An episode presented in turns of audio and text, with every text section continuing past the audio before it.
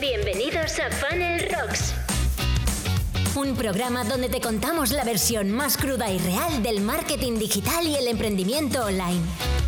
Charlas amenas y distendidas con profesionales. Con Antonio Ortega. Bueno, y hoy le toca el turno en el episodio 49 al bueno de All Silver. Hoy eh, vamos a hablar un poco de salseo, que le mola a Oli, y además también voy a dar a, tanto a Oli como a ti eh, algunas recomendaciones, algunos mm, trucos ¿no? o, consejos sobre emprendimiento y sobre el tema del streaming, que creo que nos puede venir bien a todos.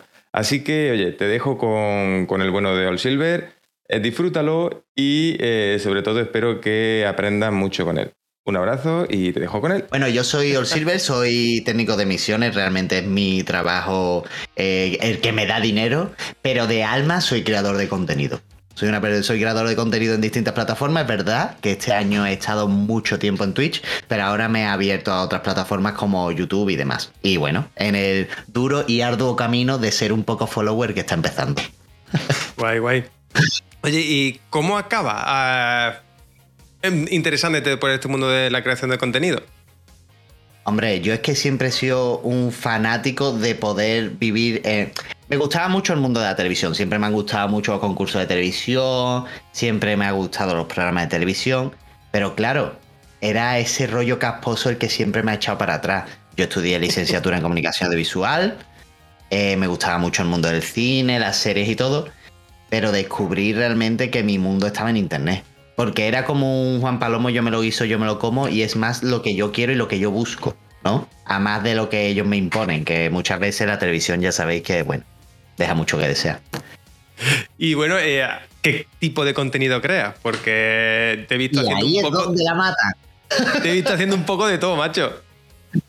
No, no, ¿sabes? El pro- eh, ese es uno de mis grandes problemas y yo, bueno, eh, para mí creo que es mi tema, ¿cómo decirlo? Es, es mi talón de Aquiles. Eh, y como creador de contenido es una realidad. Tú tienes que tener un nicho, tú tienes que tener un tema bien estipulado, sobre todo si quieres triunfar y si te quieres que las cosas te vayan bien y la gente te conozca. Y yo mi problema es que no lo tengo. ¿Sabes? Yo soy una persona que me gustan mucho las cosas, yo soy doctor liendre, de todo sabe, de nada entiende, entonces le doy palo a todo. ¿Qué pasa? Que cuando tú le das palo a todo, pues la gente no, no llega nunca a entender de, pero a ver, tú qué ha- es que le falta decir, ¿tú qué haces? ¿Cocina? ¿O te gustan la- las pelis de miedo? O nu- nunca saben lo que eres, ¿sabes? Entonces es difícil. Es que yo creo que ¿Por qué? bien- Porque al final... No, te iba a decir que yo creo que está bien salirse del texto de vez en cuando, pero sí es verdad tener un contenido como más centrado, más focalizado en algo, para que la gente se no te encuentre hoy hablando de fútbol y mañana hablando de, mm, de un programa de corazón, yo qué sé. Exactamente, el nicho es una de las cosas más importantes, sobre todo muchas veces cuando dice la gente, es que no crezco en el contenido. Realmente a lo mejor es que tienes que plantearte muy bien tu contenido. Sería muy fácil, por ejemplo, para mí decir, ah, pues me centro solo en deporte. Y empezar a, pues eso, hacer vídeos sobre deporte, empezar a buscar palabras clave de deporte y decir, venga, ¿qué pregunta, qué preguntas se hace la gente? Venga, pues hago vídeos sobre esto. ¿Qué pasa? Que no me hace del todo feliz. ¿Sabes? No podría dedicarme un año entero a hacer contenido de deporte porque me volvería loco. ¿Sabes? Porque realmente no es lo que me apasiona. Entonces tengo que encontrar lo que me apasiona, que todavía no sabemos lo que es. Oye, eh, pero al menos ya estás en búsqueda, que eso le falta a mucha gente, tío. Hay mucha gente que, que, se mete a buscar, que, bueno, yo qué sé, me meto aquí porque da pasta, o me meto allí porque no sé qué. Hago un pequeño inciso eh, para agradecer a Rayola que patrocine este podcast, porque, eh, vamos, el hosting que yo utilizo y mm, resulta que nos han ofrecido un descuento de un 20% si accedes desde el enlace optimiza.fun barra Rayola. Así que, eh, oye, Rayola, muchísimas gracias por patrocinar y por darnos ese descuentazo a los seguidores de este podcast. Muchísimas gracias y seguimos. Y mm, no tener en cuenta eso, que tienes que buscar algo que realmente te guste, porque si no, te aburrirá. Aunque a ti te mole, ¿sabes? No, venga, el tema de deporte, veas que puede tener tirón, o el te- cualquier tema, veas que puede tener tirón, si realmente no te mola, mm, jodido va. Es que aquí hay dos cosas que, que tienen la balanza, ¿no? Por un lado es hacer lo que te gusta y lo que te apasiona y ser feliz con lo que haces y que no te cueste.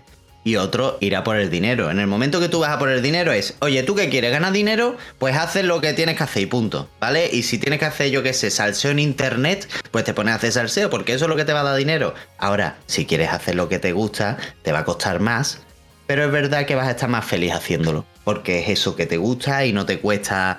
A ver, te cuesta dinero, te cuesta tiempo, pero lo estás haciendo feliz, ¿no? Total. Y es el rollo. Yo ya te digo, tengo unas ganas de encontrar mi nicho porque mm, yo soy... He leído mucho, pero es como, vale, el día que tenga mi nicho se lía parda. Pero a ver, a ver, lo entiendo que lo que estás haciendo últimamente son muchos experimentos, ¿no? Con distintos tipos de contenido, a ver dónde te, dónde te encuentras más a gusto, ¿no? Porque ya te digo, yo te he visto haciendo de todo, tío. Amén. Es que es lo que he dicho. Por ejemplo, mira, ahora me he planteado una nueva estrategia que, por ejemplo, Tito, el pobre, me dice, eh, han abierto un servidor de Minecraft, por si a alguien le interesa, ¿no? Y bueno, en ese servidor, pues siempre me ha dicho, oye, entra, ¿no? Porque al final es toda la comunidad la que estamos allí. Bueno, las que están allí, perdón. Me he metido en plural majestático y yo no estoy. Y yo le digo que no tengo tiempo. ¿Por qué no tengo tiempo?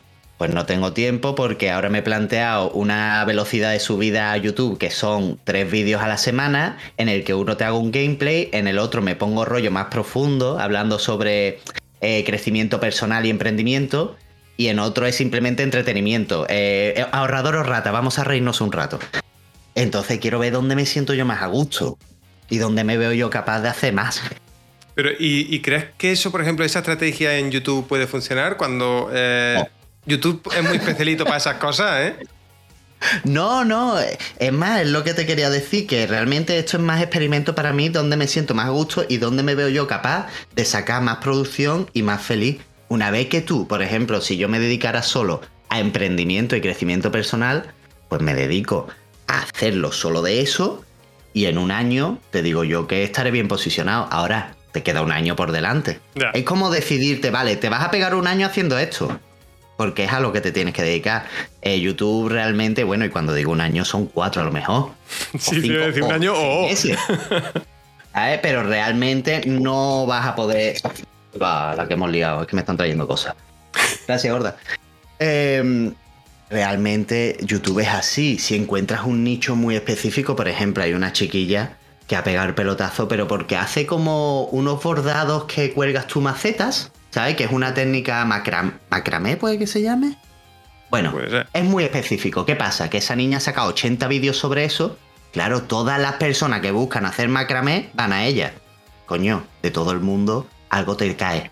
Lo ha triunfado. ¿Sabes? Ya ha conseguido que su canal vaya adelante. Ahora te tiene que gustar macramé. Claro, obvio. Pero al final es, es lo que estamos hablando, tío, que es el, el no crear por crear, que muchas veces es lo que nos pasa. Y me incluyo, ¿eh? que yo he estado haciendo eso también un tiempo. Eh, simplemente tener un objetivo y, un nicho más o menos concreto. Porque hablando de, de YouTube, ¿no? Que estábamos hablando, creo que subir ese tipo, por ejemplo, tres tipos de contenido distintos al mismo canal es nefasto en términos numéricos porque. YouTube funciona de la manera que últimamente funcionan todas las redes sociales, ¿no? Se lo muestra a un pequeño porcentaje de personas y de tu, que, de tu canal, de que te De siguen y demás. Exactamente. Y si les mola, si veo que les mola, tienen buena recepción, se lo sigo mostrando a gente. Si tú hoy me haces contenido, pues de coches, y lo ven, o yo me suscribo por tu contenido de coches, cuando mañana me enseñes contenido de fútbol, pues seguramente no me, no me guste y no lo vea. Y el alcance va a ser mucho menor. Que si tenemos Porque siempre el mismo tipo de tú eres uno. Tú eres, imagínate en mi papel, ¿no? Que tengo 300 suscriptores. Pues si tú eres de mi. tre- Se lo enseña un 10%, que son 30 suscriptores. Y tú de esos 30 realmente no te importa un carajo en los gameplays. Claro, Pues ya YouTube dice, yo quería seguir enseñando esto, yo no enseño esto más. claro. que esto no da para nada. Pero de todas maneras, bueno, hay otras técnicas en YouTube. Y sí es verdad que lo que hay es que ponerse a mover, a caminar. Sí, No sí, puedo- Sí, sí, es verdad. Lo que no puede. Yo ya he probado el hecho de estar tres meses pensando a ver qué vídeo subo. y eso no funciona, ¿vale? Eso, yo creo que tres meses o seis meses o un año. O sea, yo me acuerdo cuando empezamos con Tito en el confinamiento a hablar todos los días. Nos conectábamos a Discord y hablamos. Y decíamos, a ver si abrimos un Twitch, a ver si abrimos un Twitch. Nos llevamos un año pensando en abrir un Twitch. Si nosotros ese año lo hubiéramos invertido en estar en Twitch, seguramente hubiéramos hecho mucho más que hablándolo. ¿Sabes? Y esto es lo mismo, vale. Yo he tardado, ¿cuánto? Seis meses en decir, venga, voy a dar el paso a YouTube. Pero es que tengo que darlo. Es que hay que dar, es que si no. Ahora, que sí, que tienes toda la razón. El nicho y el tema es muy importante. De hecho, fíjate tú como, como buen marketer que eres, especialista en marketing que eres, lo primero que me has preguntado a qué te dedicas y lo segundo, qué es lo que haces, qué es lo que le das al público, ¿no? O sea, qué es lo que vendes. Claro, tú date cuenta que esto, por ejemplo, eh, estamos hablando de que estamos en un podcast. Que vale, que ahora mismo lo estamos haciendo en directo en Twitch, pero esto será luego en audio. Y aquí mucha gente de las que está en Twitch pues te conoce, porque alguna vez has estado por el canal, o alguna vez lo he mandado yo. claro, lo he mandado yo allí a tu canal. Pero cuando te. Al principio, para enganchar a la gente, ¿no? Cuando nos escuchen después, eh, tenemos que decir, oye, ¿quién es Oli? ¿Y, qué hace este hombre? para ver si te interesa o no. O sea, quedarte. Porque no, yo quiero. A ver, entiéndeme que yo creo que la peña sabe bastante nada más por escucharme, que algo sé. Pero claro, que ya te digo, que está muy bonito leer libros y estudiar, pero luego llevarlo a la práctica es lo complicado. Y sobre todo, bueno, que cada persona es un mundo, ¿no? No, pero a ver, tú tienes la, creo que tienes la gran ventaja, que por eso quería también hablar contigo. Te, veo un tío, siempre te he visto muy suelto en el tema de los streams y demás. Y eh, tienes el, bagaje este de, de que tienes de audiovisuales detrás. Entonces, eh, todo este tipo de comunicación audiovisual, todo este tipo de cosas, esto ya lo tienes tú, lo, traes de casa, ¿sabes? Lo traes trabajado ya de casa. Entonces, eh, creo que puedes aportar muchas cosas, eh, no solo aquí, en, esta, en este rato de charla, sino en tu canal, en tu, ¿sabes? En tu, vida de creador de contenido que no sé si es lo que te molará o no te molará, porque ya me has dicho que tocas temas de emprendimiento, tocas eso, eso mola, pero ten en cuenta que también el emprendimiento es muy amplio. Entonces, a lo mejor. Eh, sí, sí, no, claro. Cerrar un poco el nicho. Sobre todo, la peña lo que quiere de emprendimiento es buscar, bueno, eso, que, que su empresa vaya bien. ¿Cómo puedo hacer que mi empresa vaya bien? En mi caso sería más el, el, afrontar todo esto, sobre todo para los creadores de contenido, esa parte que a muchos a lo mejor les cuesta más, que es el carisma, la alegría o la pasión a la hora de transmitir una idea, ¿no? Que me parece muy interesante. De hecho, cuando tienes una idea, eh, gente como los, de las charlas TED y todo eso, siempre hay como una historia por delante, ¿no? Te cuentan su historia de vida, luego tienen muchos triggers, pero además lo importante es enseñar la pasión, las ganas que tú tienes, que te vendan lo mejor. Es que he hecho la mejor uva de la historia, es que esta uva el otro día la estuvimos cultivando y me acuerdo yo que fuimos a por agua a la fuente del pueblo y la fuente del pueblo estaba re... Y te lo empiezan a contar de una forma que dices, joder, qué pedazo de uva, ¿sabes? Total. Pues yo creo que eso es de lo que yo ya creo que ya tengo, ¿no? Que es el hecho del carisma y ahora lo que me falta es, bueno, pero vamos a darle un producto a la gente, algo que la gente pueda disfrutar. Claro, yo creo que al final tienes que buscar creo, eh, no, bueno, lo hablo contigo porque, porque te tengo aquí delante, ¿no? Pero creo que todos tenemos que buscar ese puntito que, que podemos aportar. Yo, le, por ejemplo, para que entendáis eh, mi historia, ¿no? Yo soy informático. ¿Por qué eh, me metí en temas de marketing? Porque vi que con la mera informática o fimática o cosas así, pues mi rango de, de ayuda se veía muy limitado. Es decir, yo entraba, eh, vale, te arreglaba un ordenador, te hacía no sé qué, pero eh, eh, mi impacto terminaba ahí. Con el tema del marketing puedo ayudarte de manera un poco más profunda. Entonces, creo que todos deberíamos buscar ese puntito de, oye, mm, vamos a dar un puntito más que me mole, que me guste y que realmente el impacto vaya a ser más grande. Ya me quito, me, alejo del tema económico muchas veces y demás, simplemente, oye, mm, que tu impacto sea mayor. Porque a lo mejor yo podría. O sea, tú te centras totalmente en el tema estadístico y de algoritmos, ¿no? No, no es tema de estadístico y de algoritmos. Al final yo lo que ayudo es a vender, a vender por internet, básicamente. Pero claro, el ah, impacto de que yo te ayude a que tu negocio, en vez de ganar, yo qué sé, mil euros, porque yo te pueda ayudar, pues ganes cinco mil, por ejemplo, pues me parece mucho más impacto que el que yo te falle el ordenador y te lo pueda arreglar. Hombre, evidentemente. Además, que bueno que la gente está ahora que disfruta. ¡Ué! Que ha caído por ahí. ¿qué es bienvenida, Karina. Karina que ha llegado y, y llega con fiesta. que ha llegado ahí una fiesta en plan. Que. mm, Claro, o sea, realmente son gente de impacto y ahora mismo lo que más está buscando la gente, aparte, porque ya está como muy de la mano el poder arreglar tú tus cosas de ordenador. Sí, Pero el hecho de poder mejorar tu presencia en internet y tu marca, mejorarla, eso es bastante importante y la peña lo busca mucho, cada día más. Sobre todo si tienes una tienda o tienes un negocio. claro. Pero ya estamos hablando de distintas partes, ¿no? Tú dices eh, ahora del tirón que pueda tener. Eh, mm, me viene a la mente siempre cuando hablamos de estos temas el tema del Ikigai, supongo que lo conoces, ¿no? El, el Hombre. Ikigai. Sí. El- Pero encuentra sí he tu hecho punto la, donde- la lista 20 veces. Sí, ¿no? He la lista 20 veces, pero que no, que no encuentro el tema, que te lo estoy diciendo. lo que se me da bien, lo que me gusta, y al final digo, pero si es que no hay nada en el medio, no hay nada. Oye, mira, me parece interesante lo que dice Tito Bob por aquí. Dice, a mí me gustaría saber cómo rentabilizar mi cabeza. Creo que es una fuente de idea infinita, pero el tsunami que me lleva por delante. Eso es lo que le pa- eso es lo que le pasa a Tito, igual que me pasa a mí, no. Bueno, por lo menos Tito se ha centrado más en la música, pero yo ni eso. A ver, yo como consejo, mm, os digo siempre desde lo que me ha servido a mí, ha sido intentar buscar ese plus, ¿qué puedo aportar yo más? Porque al final, eh, oye, a mí me gustan muchas cosas, me gustan los videojuegos, me gustan, ¿sabes? Me gustan muchas Sí, cosas, sí. pero al final es qué puedo yo aportar y dónde me siento más útil por un lado y que me da más cancha a la hora de... Yo, me encanta experimentar. Y a mí me da mucha cancha, ¿no? El trabajar así en marketing y además no trabajar atado a una empresa o lo que sea, me da muchísimo margen para yo poder experimentar. Eh, técnicas, herramientas, todo, y me vuelve loco. Entonces, eh, os animo que siempre ese proceso de búsqueda, y yo siempre lo digo, ahora mismo estoy muy feliz con lo que hago, muy feliz con lo que estoy, pero sé que no es el último sitio, que no voy a quedar aquí siempre, que seguiré evolucionando. Porque eso creo que también es un punto a el mundo evoluciona. Claro, Claro, es que el mundo también evoluciona. claro, claro. Lo que da rabia es que, no sé, cuando ves algo, ¿no? Que dice, esto va a ir por aquí. Y no, es, no soy capaz de coger el tren a tiempo, ¿no? Eso sí que da mucha rabia. A mí me ha pasado un par de veces. ¿Sabes? Por ejemplo, a ver, tú que eres informático. Bueno, ¿has sido informático toda tu vida? Yo, además, desde pequeñito, de muy pequeñito, tenía claro Vale. que quería ser informático. ¿Bitcoin llegaste a comprar en su día? Te, mm, te digo que, que tengo. Te digo que tengo Bitcoin que he minado cuando valían una puñetera mierda y no sé dónde están.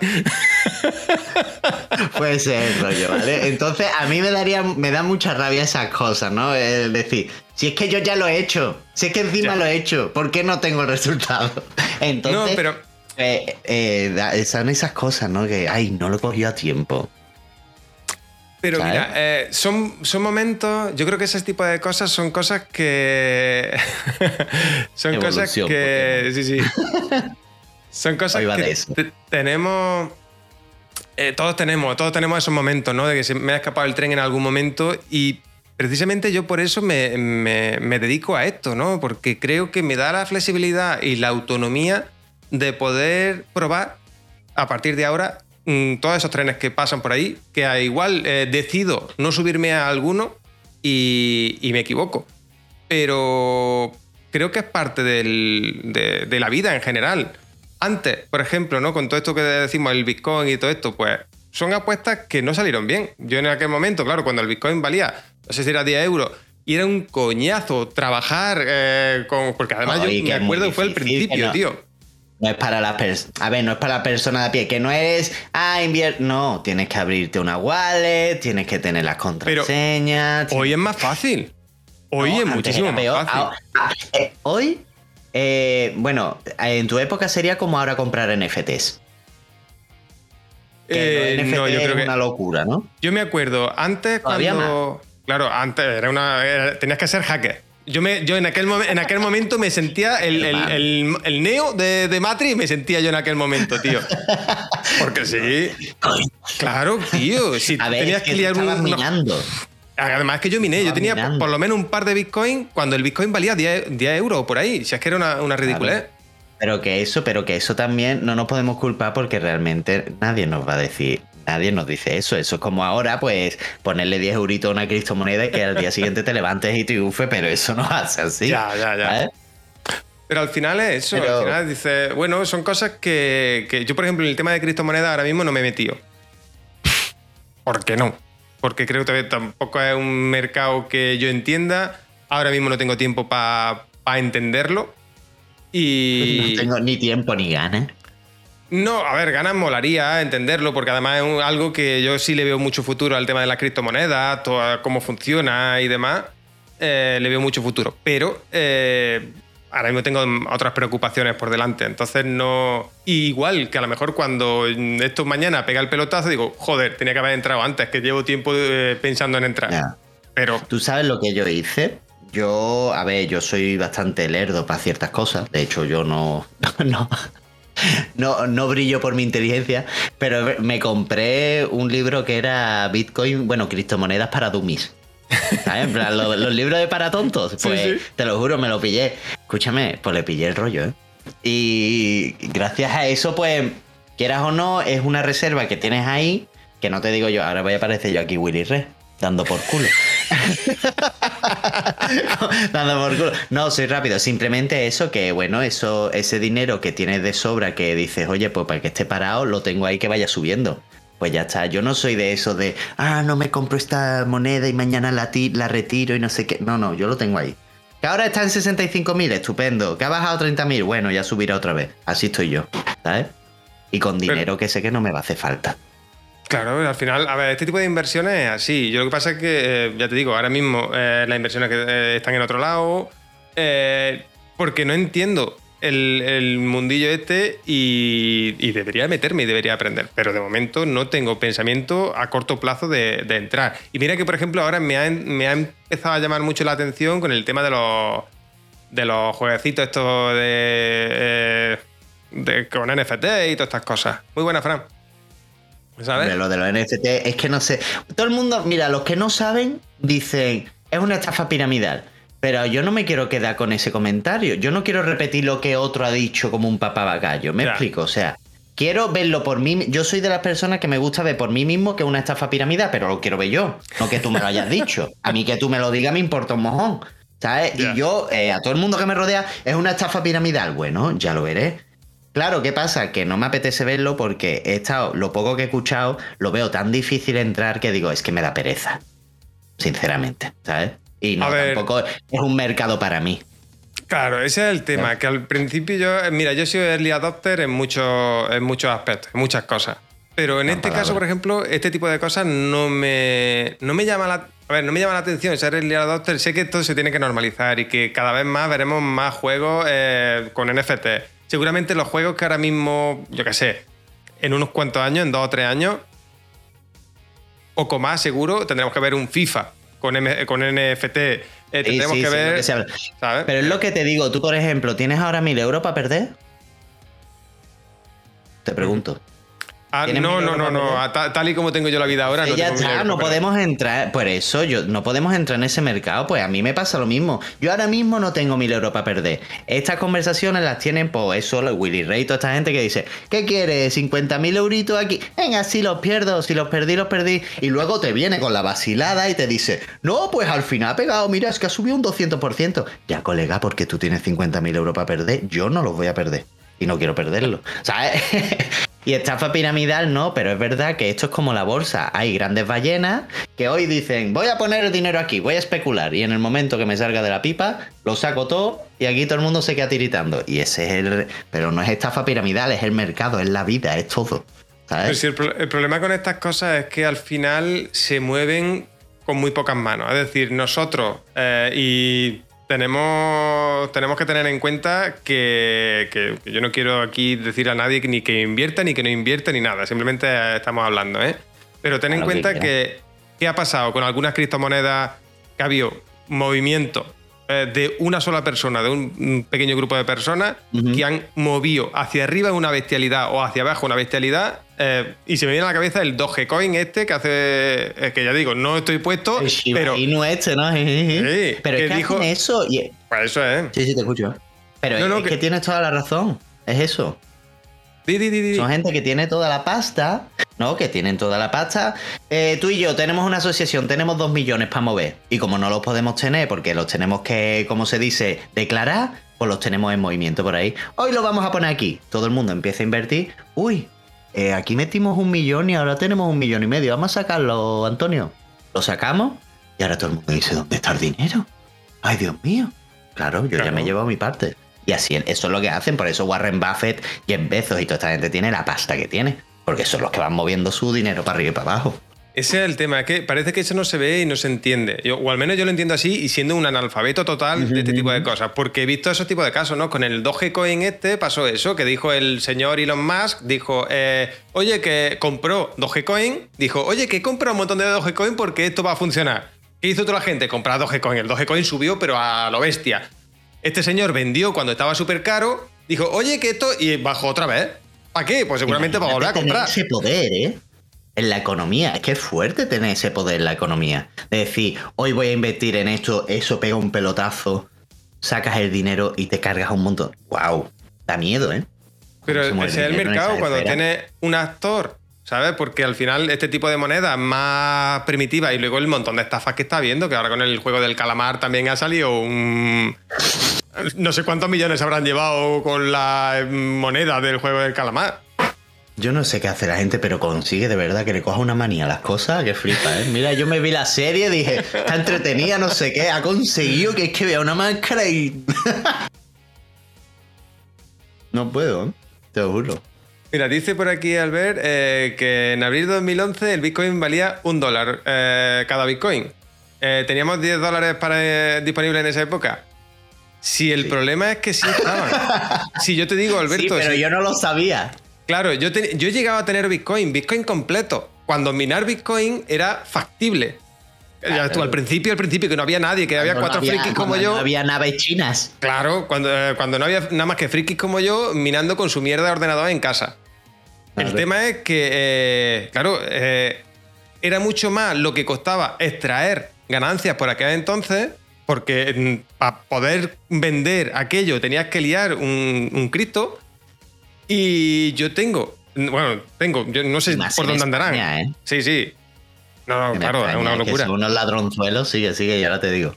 No, que digo que yo tengo que tener un par de Bitcoin, por lo menos, que minaría por aquel tiempo, cuando no valían prácticamente nada, cuando eh, era por el hecho de soy un puto hacker, ya he conseguido esto, básicamente. Claro, tengo la moneda de los hackers. Claro, claro, básicamente eso. Y ahora, pues, eh, claro, dices, ¿te arrepientes de...? Pues, pues, sí, no sé dónde lo habré metido, que vete tú a saber dónde está. Y lo mismo soy millonario y lo tengo eh, en algún cajón metido, pero ahí está, vete tú a saber. yo, haría un poder, si te acuerdas de algo. Que no creo que te acuerdes, pero si Tú no sabes el poder que ya he hecho, ¿sabes? Tú no sabes que ya el poder que ya he hecho. Anda, que no le he dado yo vuelta. Imagina porque está en 68.000 euritos y quiero no. Por eso me interesaba buscarlo, ¿sabes? Pero no he tenido suerte. Alberto dice: Tienes 10 dólares, pero si es que no es eso, es que, por ejemplo, mira, Chills, ¿vale? Que la tengo aquí, una moneda 48 céntimos. ¿Tú te vas a gastar de verdad dinero en Chills? No. a lo mejor Chills mañana, eh, yo qué sé, la moneda de Michelle Obama y Michelle Obama hace un super movimiento feminista del mundo negro y se lía. ¿Sabes? En plan, solo los negros vamos a poder pagar con chills. Hostia, ya está, ¿sabes? Ya la tiene. Y no, pero claro, eso no lo vas a saber tú nunca. al final, oye, ya que estamos hablando de criptomonedas, yo creo que eh, hablando un poco de esto. Ya, en serio. No, no, no. Oye, mm, interesante el tema. No, no, lo habíamos tocado todavía por aquí, ¿eh? Pero eh, creo que las criptomonedas en sí van a, tener un gran futuro por delante.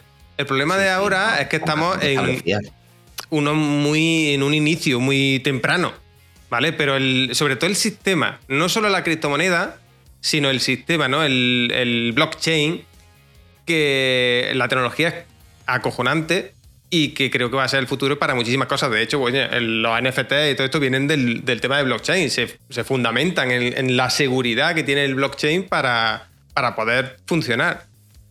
Pero el tema está... No, es una teoría muy buena y muy saludable para el mundo, o sea, yo lo veo a mejor. Sí, sí, total. Pero el tema es ese, que ahora mismo, pues, los estados que son los que manejan aquí el cotarro eh, no quieren porque pierden el control del dinero, etcétera, etcétera, etcétera. Entonces no, no conviene, no conviene que tus movimientos los pueda auditar cualquier persona. Claro. Que es lo que al final es la tecnología blockchain. Que, que yo te dé a ti 10 euros, lo vea toda esta comunidad del chat hoy, ¿sabes? Y cuando yo te diga, devuélveme los 10 euros y te doy dos por abajo. No, no, es que aquí hay no sé cuánta gente en el chat viendo que eso no es así. ¿Sabes? Entonces, agüita. Es muy Claro. buena esa. te- o sea, ese concepto está muy bien. Y luego, no solo Pero para el claro, dinero, ¿eh? Tú ten en cuenta que yo, eh, yo siempre lo he pensado, de que mm, eh, vi este tipo de tecnología, eh, yo vengo del campo, como, como eso, ¿no? El- y siempre he pensado que el tema de la trazabilidad, por ejemplo, en los, en productos alimentarios, el día de mañana vendrá a través de Bitcoin. De Bitcoin, no, de, de blockchain, perdón. Sí. Seguro, porque eso es inaltera- inalterable y a día de hoy la trazabilidad de los productos pues se altera como se quiere, básicamente.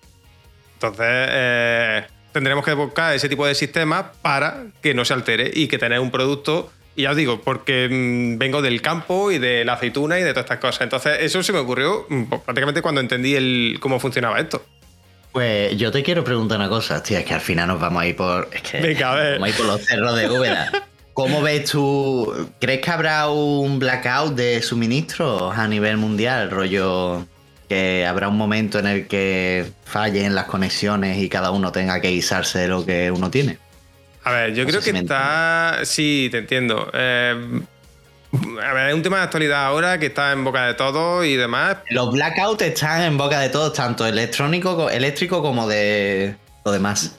Yo creo que ni hay tan. eh, y consideración totalmente personal, ¿eh? Ni hay tantos problemas de suministro ni nada, y al final son todos temas políticos y empresariales. Creo. Porque, por ejemplo, ahora el problema más gordo que está habiendo es con el tema electrónico. ¿no? La electrónica ahora mismo está por las nubes. seguro que eso no. No, pero me refiero. Intereses empresariales. ¿eh? Yo creo que ahora mismo, con, toda la- con todo lo que está viniendo, del, del- con todo lo que ha venido de la pandemia y de esto, ¿no? Han tenido que hacer algunas comunicaciones que seguramente fueran reales, ¿no? Los problemas que ha habido seguramente fueran reales, pero viendo cómo han funcionado, creo que están experimentando demasiado. Porque eh, no me parece normal el nivel de infortunios que hemos tenido mm, desde un año para acá. ¿Sabes? Porque si no era. Como que están, estamos continuamente en, en estrés. Estamos en situación de estrés continua, ¿sabes? Como Total. a ver cuánto puede aguantar la población estresada. Yo lo Me que- da, sí. me- y no sé si es que últimamente estoy viendo que si, ¿sabes? Series de estas mm, aco- apocalípticas y tal. Me estará pero- viendo Years and Years, ¿no? Ah, casi, casi. Pero a eso eh, es una locura y me da la sensación de que eso, que están experimentando a ver si hasta dónde, hasta dónde tragamos. Y eso ya os digo, es una, una, mm, opinión totalmente personal que no sé si tendrá base real o no, pero es la sensación que me da últimamente, tío.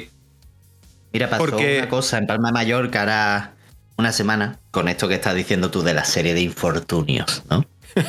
y no sé si os enterasteis de este avión que tuvo que aterrizar en Palma de Mallorca porque había un pasajero que se encontraba indispuesto y nada más aterrizar, 20 pasajeros con él salieron a correr por la pista del aeropuerto. No sabes nada. No, no, no, no. Bueno, pues la noticia es la siguiente. Eh, un avión que iba dirección a Turquía se para en Palma de Mallorca porque uno de los pasajeros estaba teniendo un ataque de diabetes o algo así. Y cuando paran, eh, pues hay como un motín a bordo y salen todos a correr a través de las pistas y a saltarse la valla y a colarse. Consiguen con... Pero durante cinco horas, lo que yo quiero, no os cuento, no es sobre migración, es que durante cinco horas el aeropuerto de Mallorca estuvo paralizado, con todo lo que ello conlleva, tanto vuelos eh, de turismo y de comercio como los de transporte. Qué fácil es con solo 20 personas paralizar cuatro horas un aeropuerto. Eso es una situación de estrés. Entonces, como, y yo parece que estamos todo el día viendo situaciones de estrés a ver si funcionan los, mm, no sé, como pequeños simulacros, ¿sabes? De lo que puede A llegar a pasar. Yo ya, a ver, no sé. Yo sé que hay cosas que, por ejemplo, yo qué sé, digo yo, el terremoto de, de La Palma, ¿no? No, no va a ser el terremoto, el, no. el- el volcán, Eso pero no, eso- no va a ser con- pegar peor, Ya, ya. suerte. Eso es imprevisible y no se puede. No creer. Claro, pero hay muchas cosas, tío. ¿Tú te crees, por ejemplo, cuando empezó toda la crisis esta de electrónica y demás, que decían, no, ahora se está recuperando? Cuando eh, un poco después de empezar, decían, venga, ahora ya se va a recuperar. Pues no se recupera porque hay un buque de eso atascado en no sé dónde. Pero vamos a ver, El del criaturita. ¿no? Claro, ¿cu- ¿cuántas personas, cuántas veces no habrán pasado por ahí los buques y ahora se tiene que encallar eso ahí? Y además que, eh, que, que- que tú veías las imágenes y dices, pero ¿cómo? Pero este tío estaba borracho, el conductor de esto, ¿cómo, cómo? ¿Cómo le ha dado la vuelta? Claro. Sí, qué malamente. Entonces te empieza a ver ese, ese tipo de situaciones cuando después venga eh, esto y parece que las empresas se están poniendo de acuerdo para ver, oye, mm, vale, eh, a ver cómo trabajamos menos y ganamos más. Oye, que a nivel empresarial es cojonudo y, y entiendo que lo puedan hacer, pero eh, claro, si nosotros no aguantamos y, por ejemplo, ¿qué te digo yo? Tarjetas gráficas, procesadores, todo el kit electrónico que tenemos a mano, eh, que seguimos comprando con todas estas subidas de precio y esto, pues ¿qué va a pasar? Hostia, eh, la empresa entiende, mm, no, no importa que hagamos subida de precio o que aumentemos nuestros márgenes, vamos a seguir exprimiendo a ver hasta dónde aguanta. En cuanto se rompa, ¿sabes? Yo sigo estirando del hilo. Cuando se rompa del hilo, pues puedo decir, ostras, que ya se ha arreglado la cosa, venga, volvemos a normalizar los precios. Pero si me tiro dos, tres años, lo que sea, porque la crisis esta de semiconductores viene para largo. Yo flipo porque es que ya no solo semiconductores, hay mucho material. Ya, ya, ya. Hay mucho material que se está calle- que se está, nos estamos quedando sin, entonces yo no sé. Supongo que no- eh, bueno, este avance tecnológico que estamos teniendo, no tendremos una tarjeta gráfica 5060 hasta dentro de, espero, muchos años, porque como sigan subiendo aquí, gradeando la tarjeta, pero si no hay de la del 3200, ¿cómo va, sabes? Da igual. Vamos para un poco. Da igual, no hay ahora, pero te van a sacar la nueva y te la van a vender. eh, también te van a decir, no, la empresa te dice que te la vende a mm, 500 y luego no la va a comprar a 500 en ningún sitio. La comprará a 8000, como, como está hay un pasando. cofre o algo por ahí, ¿no? Sí, es que no sé por qué salen últimamente anuncios de cofres. Ah, pero no, no te no te encaja un No, no, no, no, es el anuncio, el anuncio. Ay, madre mía, los de Look, qué pirata. Que ese es el tema, cofres. tío. Yo creo Sí, que. tío, eh. Yo creo que el tema es ese, que nos están. Y, ya te digo, es una sensación que tengo últimamente que nos están intentando probar, a ver hasta dónde aguantamos. Pero ahí y con todo, tío, porque muchas veces en política también parece que se ve lo mismo. Y no me quiero meter en temas políticos, ¿no? Pero parece que se ve lo mismo, que a ver hasta dónde aguanta esta gente. No, yo estoy flipando porque además, a ver hasta qué punto nos podemos reír de la población en el sentido de. Yo estoy viendo últimamente pleno, sobre todo yo que trabajo en la televisión, y quieras o no, me llegan las señales pleno, del pleno, yo las ingesto y demás. Y yo, yo veo las conversaciones que tienen, y te juro que hay más falta de respeto que la que podríamos tener tú y yo, ¿sabes? En Sí. plan, tú y yo somos colegas entre comillas, yo te puedo decir, eh, cómeme el huevo, Antonio, ¿sabes? Pero es que yo, es en plan, ¿de- ¿dónde se ha visto, por ejemplo, que un, pues un consejero de allí le diga a otra, ¿tú qué tienes la botella de agua vodka? Porque es que estás borracha. Y yo, estamos en un pleno. ¿Sabes? Son cosas que digo, es que no me cabe en la cabeza, es que es un pleno, es que no es el barrio, no es una tasca de bar, no es una comida familiar. Entonces yo creo que lo, por lo primero que pasa es la educación, y la educación se está perdiendo a niveles estratosféricos. Y luego ya aquí el que diga, es como el que diga la polémica más grande es el que va a cubrir las noticias y es el que va a tener votos. Tampoco va así la cosa, ¿no? Al final, eh, yo creo que la política, nos estamos metiendo. Pero bueno, mira, venga, marketing político. No, pero, pero bueno, sí, podemos hablar eso de marca política si quieres. Pero si, si nos da en ideología ni nada, simplemente en formas de abordar la política. Pero porque al final es eso, el que más escándalo haga, el que más. sea, sea, bueno o sea malo, me da igual, el que más ruido haga, el que al final está en boca de todos y si tú haces cuatro o cinco cosas malas y se habla muchísimo de ti y luego haces una buena, que, hostia, mira, con lo malo que era este, mira lo bueno que ha hecho. Al final va a tener muchísimo más repercusión que el que está haciendo cosas buenas y apenas se habla de él. Y esto es lo que está pasando en política desde, de, joder, desde siempre. Y el, y el Ya, rival aprovecha cualquier debilidad, cualquier punto, cualquier. mm, joder. Se lo ponen fácil también últimamente Ya, ya. al rival, ¿eh? Yo, yo hay veces que digo, joder, es que yo me imagino a la oposición diciendo, da igual, déjalos. Si es que es como, tenemos que investigar. No, no, si salen solos, tranquilos.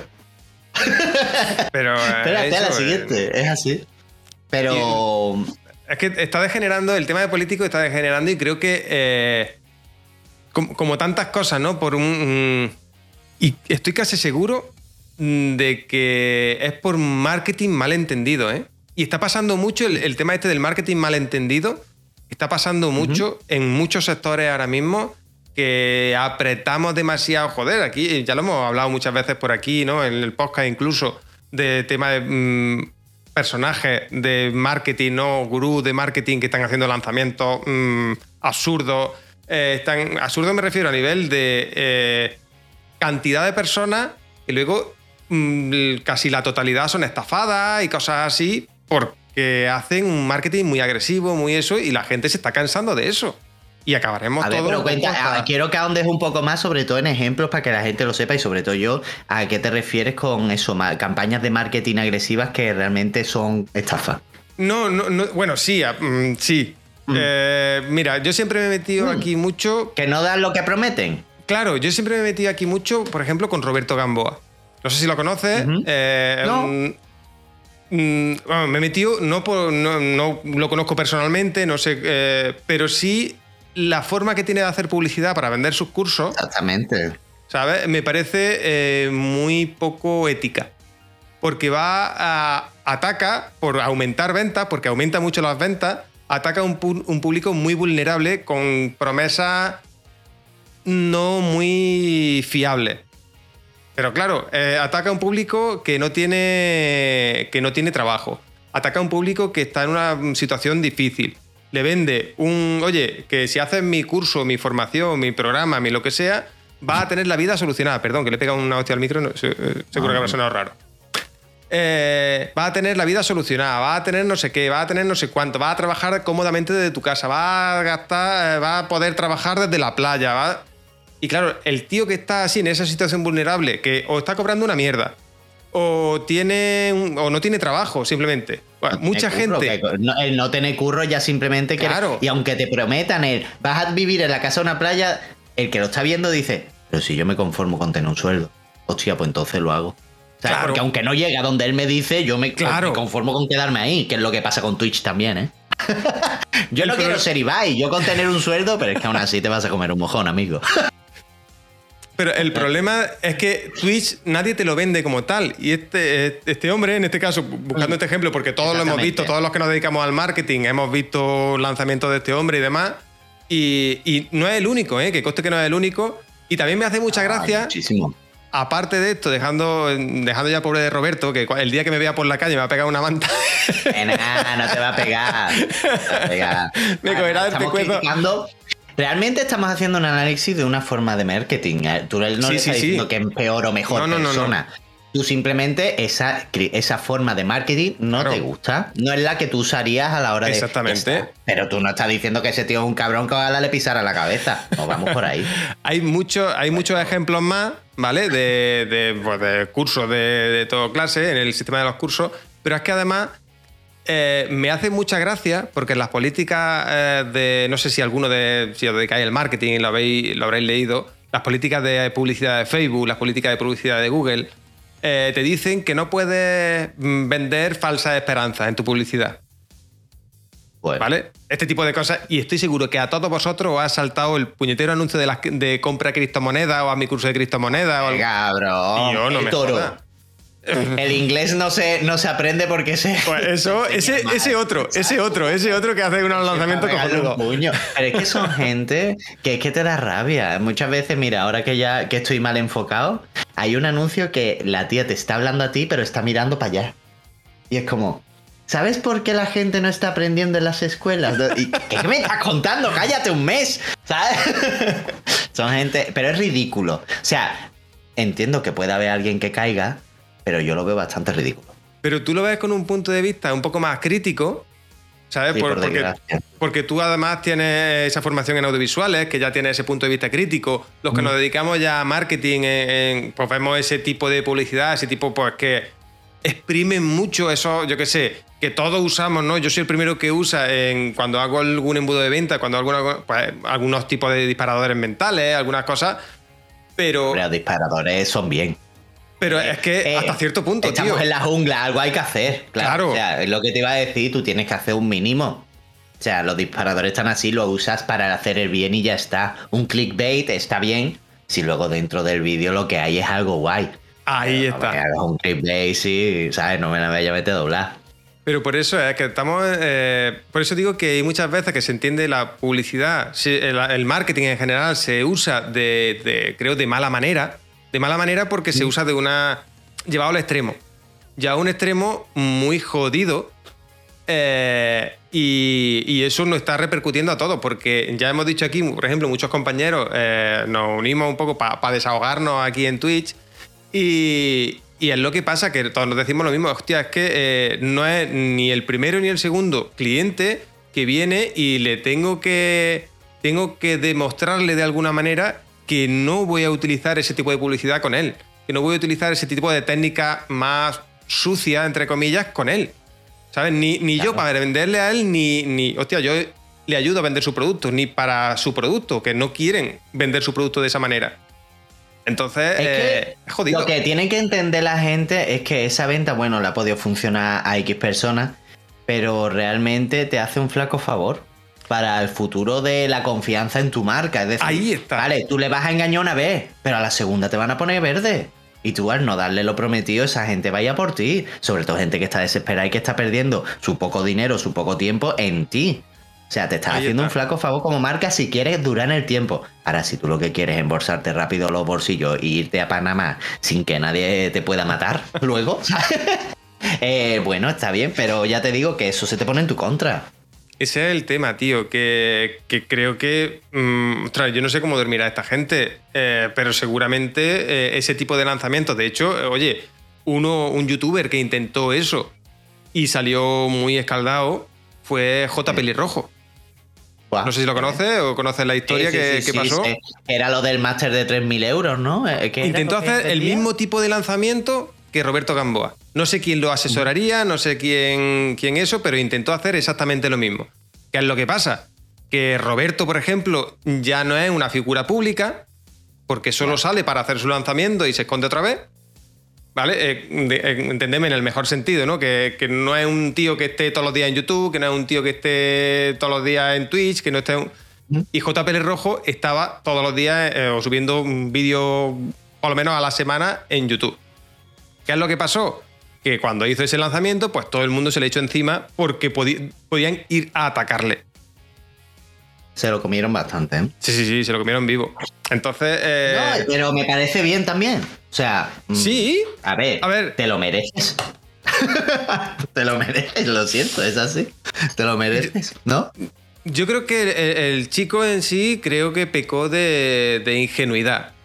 Ellos le- el que le vendiera eso le diría, hostia, es que con esto puedes hacer un- una pasta, porque mira, se ha hecho otras veces, pero no son la- todas las circunstancias no son iguales. Le pudo, le- yo creo que le pudo, ¿eh? Por ejemplo, mira, un caso que me llama mucha atención, no sé cómo lo ves tú, que puede, no sé, ¿dónde lo pones tú a Roma Alfón, por ejemplo?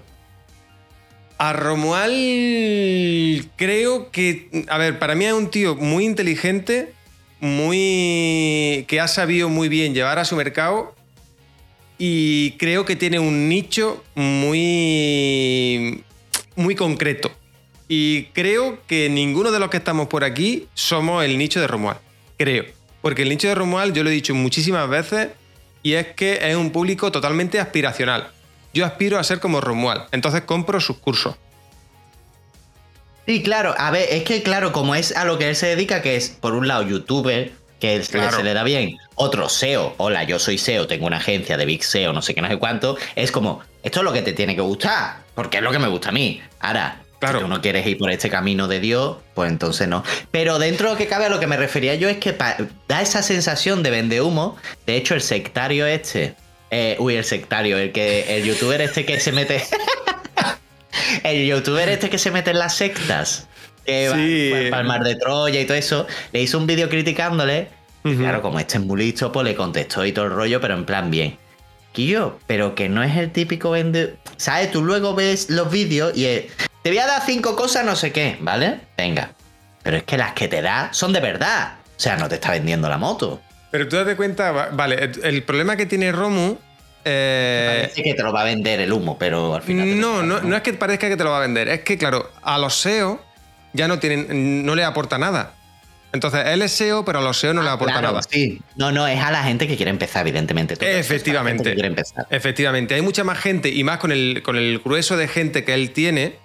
eh, hay mucha más gente que quiere empezar, que quiere ser como Romu y, y vivir. Porque además ya empieza a. Llega un punto que empieza a, entre comillas, alardear de lo que tiene. Eh, me he comprado un Eh, coche, hombre. mira mi casoplón con no sé cuánto. Yo me acuerdo de una publicidad que. Mira, esto es un limonero. No sé, si, no sé si habéis visto esa publicidad. Esto es un limonero. Mm, y te voy a vender un curso de YouTube. Mm, ¿Y qué coño tiene que vender? Pero es así, él usa esos triggers. Es como, por ejemplo, la miniatura esa de Soy rico. Esa miniatura es Dios. Quien no pincha en esa miniatura es porque está loco. Pero es que todo el mundo tiene ese impulso de decir, ¿y este porque es rico? ¿Sabes? Y luego a lo mejor te está contando que se comía ya un bocadillo y que estaba más a gusto que Hugo y se siente rico por eso. No sé de qué va. No he pinchado, te lo juro. es fuerte. Pero es una miniatura que te llama. ¿Sabes? Y No, son pero- cosas que dices, tu hijo. Pero al final, los que estamos siguiendo un poco, pues, yo sé, lo que sigue a- el que sigue a Romu desde hace tiempo, el que es SEO, y, y muchas veces incluso se ha formado con Romu, eh, ya llega un momento que dices, mm, está rozando límites que... Es que lo roza, tío. Es como, tío, estás a esto, ¿eh? De que te manda la mierda. Pero eso, eh, eh, sí, lo, sí lo roza, tío. Sí lo roza y algunas veces lo sobrepasa. Lo que pasa es que es un tío que sabe, sabe y, y- y sobre todo que ha conseguido. mm, ha- mm, tiene, un, tiene un algo que ha conseguido ahí tener a un montón de comunidad detrás que lo apoya, que, que eso. Entonces, si él dice que él es muy buena gente, que el que se equivoca es el otro, pues van todos al otro a, a atacar. furiosas del marketing van para allá, claro. Ahí está. Y furiosas del marketing. Se lo ha montado, creo que se lo ha montado muy bien y que es un tío eh, que funciona muy bien. El tema Hostia, es que qué bestia. Es Leticia Sabaté, dice por el chat, qué bestia. Claro. no, pero a ver, yo a Romu le tengo un poco de amor odio y me encantaría eh, Romu, si alguna vez me ves, por Dios, vente, que me encantaría charlar contigo, tío. Eh, se te cae la braga. Ah, No. Vamos, se te cae la braga a ti y luego a mí. A, a mí me viene Romo aquí y yo me muero.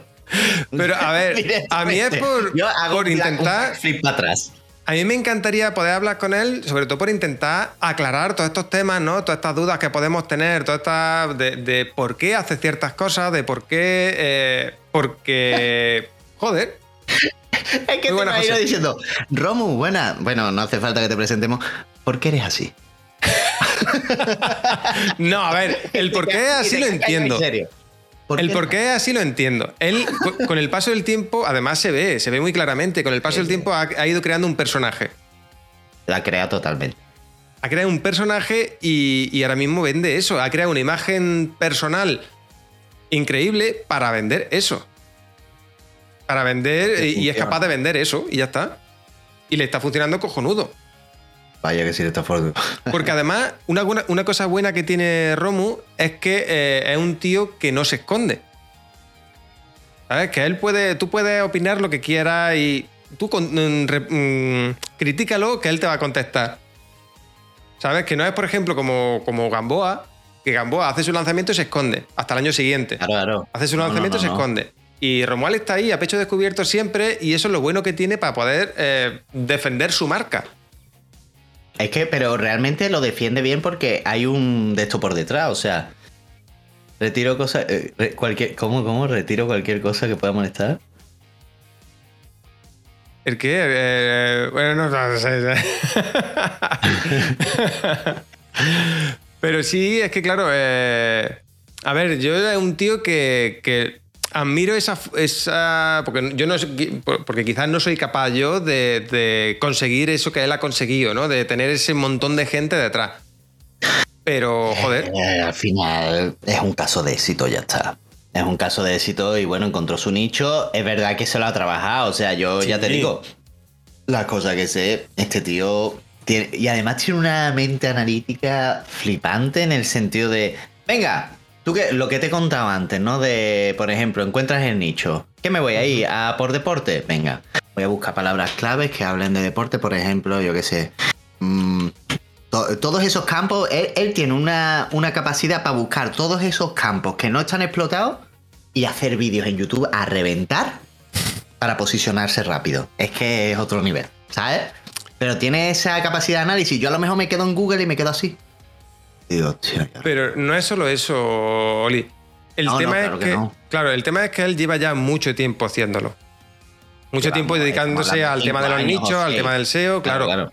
Y sobre todo que creo que ha entendido muy bien cómo funciona, tanto cómo funciona YouTube, no la plataforma, sino la gente. Es que he visto eh, hundida emocionalmente por culpa de este tío.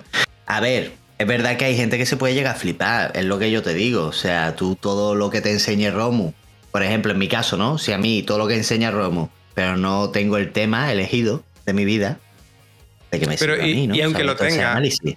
Aunque Pero yo me siento bien, porque yo tengo el conocimiento. No, sí, claro, aunque lo tengas, porque Claro. no llegas a conseguirlo. ¿no? Es que el, el tema de Romu es que ha atacado por muchísimos frentes y eso es, es verdad que, mira, me parece guay que hablemos de eso porque Romu es un tío que ha atacado por muchos frentes y claro, si tú empiezas ahora con tu canal de YouTube del tirón o como mucha gente hemos dicho que venga, empieza aquí en Twitch y demás, no funciona. No funciona por sí solo, per se. YouTube per se solo no funciona. El problema es que no entiende o no te da a entender que, o no te cuenta de alguna manera que, vale, que esto no es fácil. Es lo que te dice, oye, mm, venga, voy a hacer y, y esto, si haces lo mismo que yo, lo peta. Y no es que lo no de un día para ¿no? otro. Y no, y no te dice, escúchame, que hay un gran sector de la población que está intentando conseguir lo mismo que tú. Ahí está. Eso no te lo dice nadie. Pero es que, claro, es que si no, no lo compras. es Pero, como si te digo, te voy a vender un coche, pero se te va a romper algún día. es como yo, pues no lo compro, ¿no? Bueno, No a ver, entiéndeme, no, no es así. Pero sí te entiendo, es lo que dices. de que realmente da falsas esperanzas. Claro, y, y mira, lo, lo que dicen por aquí en el chat, ¿no? Lo que dice mi vestuario, lo que dice. Es que eh, no es que esté agotado. Romu, el- al final, el tirón que tiene es un montón de chavalitos de, que, que salen y no saben qué hacer con su vida y él eh, les promete, oye, un canal de YouTube, eh, un nicho que no tienes que trabajar con clientes, no tienes que hacer nada. Tú haces tu página web, les metes cuatro productos y ya eso funciona y te genera miles de euros al mes. Pues claro, el chavalito que empieza, que por eso digo que también roza los límites, ¿no? Porque vuelve a ser un público más vulnerable, vuelve a atacar un público mucho más vulnerable, más eso. Y, sobre todo porque, hostia, al final muchas veces de las cosas que yo mismo digo, ¿no? Que, que intento también transmitir mensajes de motivación y demás para que la gente emprenda y demás, el problema es que eh, yo intento cortar, oye, que sí, que emprender mola, que emprender está guay, pero emprender tiene sus riesgos, emprender tiene... Y te cuento, digamos, la cara A y la cara B. Y el problema de Romu y otros tantos es que no te cuentan la cara B. Claro, la, la obvian. Claro. Entonces parece que todo es maravilloso, tú te metes y te pegas la hostia. Y vienen los fracasos, los de este, y es una, una locura. Los llantos, las depresiones Sí. y todo el rollo. Entonces eso, pero bueno. Al final es eso. Es que ha evolucionado y él ha encontrado su nicho ahí y ya está. Y, y nos puede gustar más, nos puede gustar menos. A mí ya este Cari me gustaba, por ejemplo, mucho más el, el, el Romu de antes, de hace tres años, por ejemplo, me gustaba mucho más. Sí, el que Pero te enseñaba las técnicas y se iba a casa. No, te- El que no te vendía tanto todo de qué maravilloso es el SEO, sino de Claro. te voy a explicar el SEO. Eh, estas son las técnicas, pim pam pum. Espero haberte ayudado, venga, hasta luego. ¿Sabes? A mí me gustaba cuando se aprendía con Romu. Y creo que aquí los que nos dedicamos a marketing y demás nos pasa un poco eso, que nos gustaba cuando se aprendía con Romu. Y ahora pues me gusta, la verdad es que veo los vídeos de Romu alguna que otra vez por ver cómo lo hace o, o- o a qué está dedicando su vida. Análisis, ¿sabes? Por es como lo analizar, yo claro. con MrBeast. Que MrBeast, bueno, es un contenido que quiera o no a mí que tú le regales 10.000 pe- euros a una persona tampoco es que me importe mucho. ¿Sabes? No es un. Pero ver cómo lo haces, ver cómo lo montas, ver cómo lo tienes todo planteado, el ritmo de vídeo, Claro. pues ojo, a lo mejor así se mueve YouTube ahora. A lo mejor los vídeos tienen que ser así, ¿sabes? A lo mejor. El no. tema es que tú, por ejemplo, ahora haces. Claro, es, es que es ver cómo, cómo empezó MrBeast. No puedes plantear lo que MrBeast hace ahora o lo que Romu hace ahora. Eso, no, claro. O sea, tú te metes. Hoy se lo enseñaba a Karina. MrBeast empezó hace 8 años, eso para empezar. Y empezó grabándose en el Minecraft. Y se, sí, gameplay. Y, y se escuchaba su voz de fondo Hola, buenas tardes, soy Mr. B, hoy vamos a hablar de no sé qué. Luego a los tres años o algo así ya empezó a hablar de cuánto gana PewDiePie, cuánto gana no sé quién, ¿no? Pero aún así eran vídeos que todavía ni enseñaba la cara. Y estamos hablando ya a los cuatro años que ya empezó a hacer retos de, digo Logan Paul cien mil veces. Y te ves al nota, que eso no lo haré yo jamás. O sea, y, y te ves 17 horas al nota. Logan Paul, Logan Paul, Logan Paul, Logan Paul. A las 11 horas empieza. Y yo, y es como- y yo se ha llevado 17 horas. Claro, eso quieras o no, te da un punch para arriba. Tampoco es que vaya. Pero, Pero- tío, eso son americanadas. Tú no me digas a mí. eso son- Americanada, sí, Claro. sí, americanada. Pero son divertidas. Es que, igual que Tacaños Extremos. Tacaños Extremos es una, una americanada. Pero coño, ¿por qué no lo hacemos aquí? Hacemos la isla de sí, las que sí. Dame un hueco para eso. Que sí, que sí, las sí. 3000. No te digo que no, pero el tema está en que eh, es lo que pasa con Romu, incluso ahora, ¿no? Que ahora tú lo ves a Romu y dices, coño, yo quiero hacer lo que hace Romu. Y quiero hablar de las mierdas que habla Romu ahora. Pero. Hay mucho bagaje por detrás. Claro, todo lo que tiene detrás Romu y todo lo que eh, y todo lo que esos furiosas y furiosas del marketing, lo que le han ayudado, porque por ejemplo eh, Romu se tiró un tiempo que iba mandando a gente de un sitio a otro. En el vídeo de YouTube decía, oye, vente a Instagram y me haces no sé qué. Y todo el mundo, y vente a esta publicación de Instagram y pone un elefante. Me acuerdo yo de aquel Que vídeo. quiero hacer una prueba. Claro, que Claro. quiero hacer una prueba de ver que funciona más. Claro, Y los con todo ese tipo de cosas, con todo ese tipo de cosas, eh, ha conseguido muchísimo. Porque tenía un montón de gente detrás. Claro, eh, él pone una. ponía, en, en aquel momento ponía una publicación en Instagram y tenía 100 likes o 100 comentarios. Hacía un vídeo de YouTube, decía, vente a esta, y en vez de 100 tenía 400.000. Pues entonces, ¿qué pasa? Que mm, empieza a crecer en todas las redes y eso tú empiezas ahora y no puedes hacerlo. No, no, no. Porque es más difícil, porque no sabemos mover la gente como la sabe mover él, porque mil millones de cosas. Y eso es lo que no te cuenta. Y él te cuenta, no, esto con SEO. O yo he crecido, mira cómo he conseguido no sé cuántos miles de suscriptores o de seguidores en Instagram. Has conseguido no sé cuántos miles de seguidores en Instagram por este tipo de cosas, que no lo cuenta. Y eso es lo que me parece un poco más oscuro de, de- de esa estrategia. un- por trabajar un plano que en su época no estaba hecho, que era el SEO. Que no había vídeos de SEO. ¿Qué pasa? Que cualquiera que pusiera SEO en YouTube, el primero que le salía era el colega, porque había hecho ya 10 o 12 o 20 vídeos de SEO, ¿sabes? Y, la- Ya. y- y sin enlaces, mentira, ¿cómo, cómo, cómo? Ah, sí, que dice mi exterior que lo hace sin enlace. Y pues claro, lo habrá metido de todo. Bueno, temas de SEO, temas de SEO. No, pero ¿qué es los otros enlaces? ¿Qué es lo que me Porque interesa, el, coño? el SEO se basa mucho en enlaces, ¿no? Pa- parte del SEO es meterle enlaces para que Google y el resto de cosas pues Ah. Sí, identifique claro. que es una web potente o que es una cosa potente. Si tú la- eh, Vale, hay vale, muchas vale. cosas que enlazan a tu web, por ejemplo, pues Google dice, coño, esta web será interesante, será importante. ¿Vale? Y entonces, él seguramente, eh, seguro no, estoy segurísimo de que ha metido muchísimos enlaces porque el- la telaraña de web que tiene que tener, de contactos, de muchas veces de esa propia comunidad que él ha ido creando, que él dice, oye, ¿por qué, eh, igual que venía a hacerme un comentario a, Instagram o a YouTube o a lo que sea, ¿por qué no me vais, por qué no me venís me, me publicáis un artículo en vuestro blog? Ya tiene otros pocos enlaces. ¿Sabes? Y todo ese tipo Aquí de cosas. También que se gasta mucho dinero. Claro. Que sí, que claro, se gastan pasta, evidentemente. Toda esta peña se gasta pasta. O sea, la gente no llega a donde llega sin pasta. Hay un momento en el que tú ya tienes dinero y dices, ¿por qué no voy a invertir un poco más en crecer? ¿No? Pero si yo no veo mal que se gaste pasta, pero no me lo vendas como que el crecimiento Como que, que estás tú teniendo es orgánico. hacer sin gastar pasta. Eh, Claro, efectivamente, efectivamente. Entonces, eh, es lo que te digo, que bordea mucho la línea de lo que está bien y lo que está mal, en, eh, o lo que a, mí a nivel ético me parece bueno y, lo, y me parece Sí, sí. malo, y, es un problema. Al final es un problema porque mm, alguien le compra un curso a Romu, alguien que está empezando el curso eh, y se ve, ah, no digo a Romu, bueno, Romu, a Roberto, lo que sea, y se ve que engañado. Invitarlo al canal y no va a haber manera que dice. Claro, tío, no- que no quiero decir- Diciendo que yo voy por detrás. no, Romo, que tú eres muy grande, yo. No, no, a ver, que yo, eh, y lo que lo digo, y si, lo tengo, y si se lo tengo que decir a Romu a la cara, se lo digo, no tengo ningún problema, ¿eh? porque son cosas que creo y me encantaría decírselo a la cara para que me pudiera decir, eh, oye, pues esto es así o esto no es así. ¿eh? Y te diga, el mercado, amigo, esto es el mercado.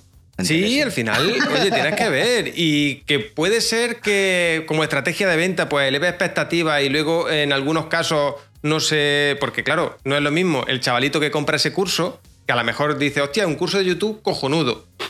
¿Vale? Que a la- eh, alguien, por a lo mejor yo que ya me dedico a marketing, digo, mira, voy a comprar el curso de Romu de YouTube, pero el curso de Romu de YouTube, con los conocimientos que yo tengo de marketing, ya se me queda a un nivel muy bajo, por ejemplo. Hombre, se te ¿Entiendes? quedaría muy bajo. ese es el tipo de, de- de cosas que puede tener, que no deja claro, eh, yo que sé, a la hora de vender. Dice, no, esto es para todo el mundo. Si tú te dedicas al marketing, si tú haces, pues, llevarse un público lo más amplio posible. Que a nivel de marketing es lógico, ¿vale? Y es- pero es apretar mucho, apretar ahí demasiado, creo, ¿eh? Y ya os digo, es, es mi, mi humilde percepción. Mira, a Lilunai le ha pasado igual que a mí, que vio lo de la Armada Digital, que realmente es como su...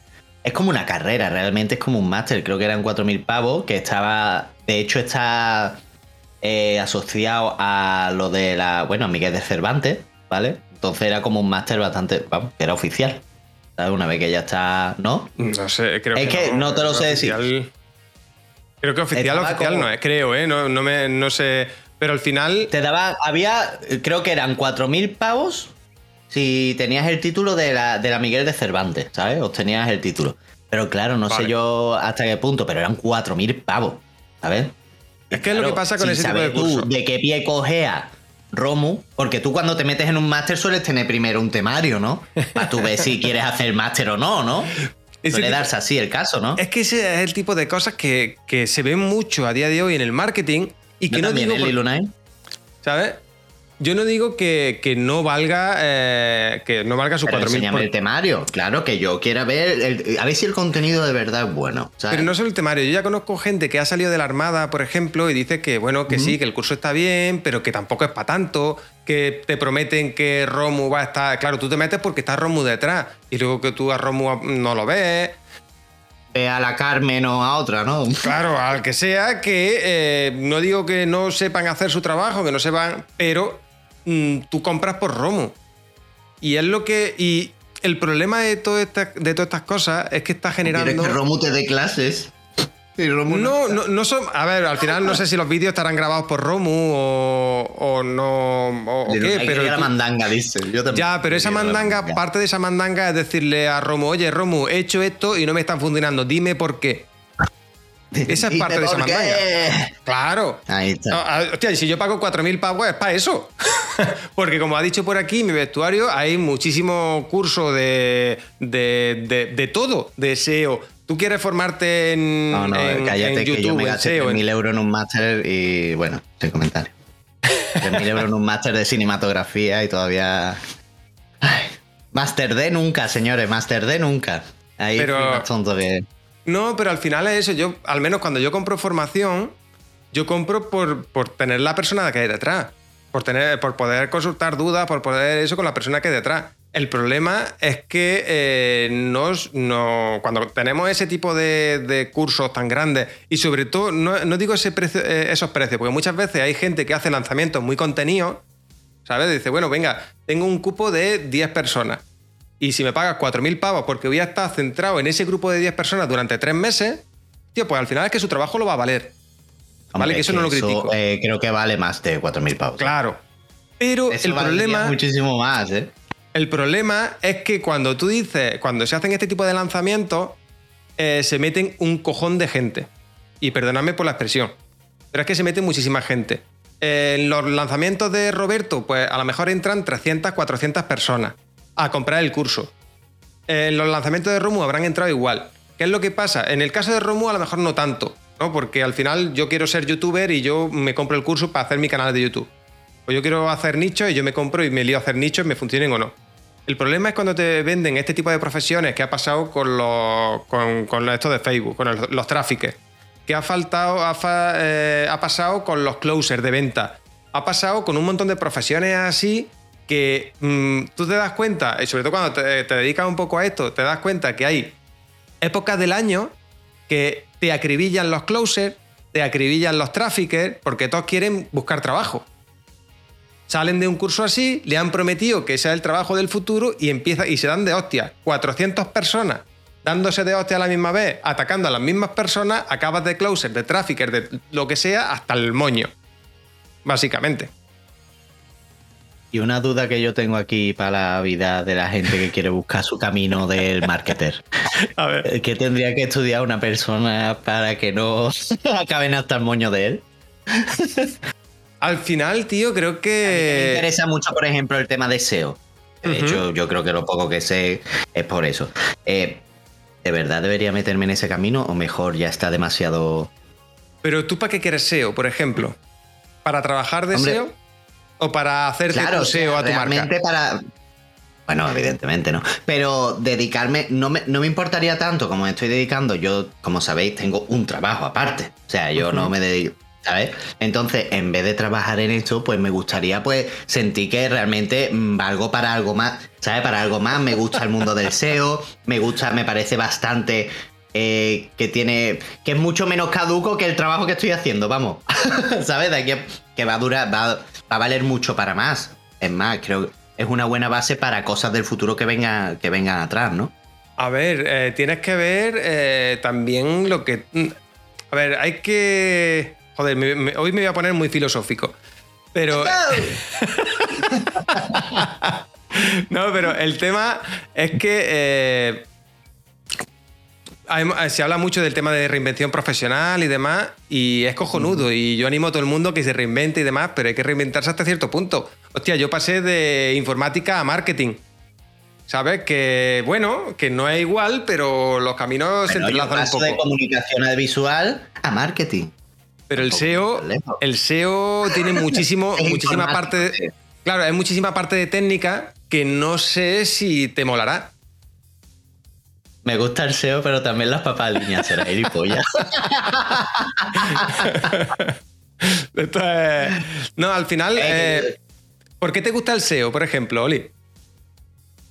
Mira, a mí me parece un trabajo hiper creativo en la medida que, bueno, tú sabes, a la hora de posicionar cualquier tema, cualquier producto, el hecho de que tengas que ver dónde están esos huecos, comerte la cabeza, ver, hacer pruebas y eso, no sé, a mí me gusta mucho el investigar, el hacer pruebas, experimentos. Es verdad que no sé hasta qué punto, claro, yo todo esto lo estoy viendo desde la superficie. No sé hasta qué punto tú te puedes poner a experimentar con una marca que ni es tuya y a la que estás trabajando, pero, ¿sabes? A ver, hay que. En el marketing eh, hay mucho de experimentación. Pero en el SEO y en cualquier sector del marketing, porque tú al final no sabes lo que va a funcionar. Entonces ahí tienes que experimentar, tienes que ver lo que, lo que acepta el público, lo que, hasta dónde llega y demás.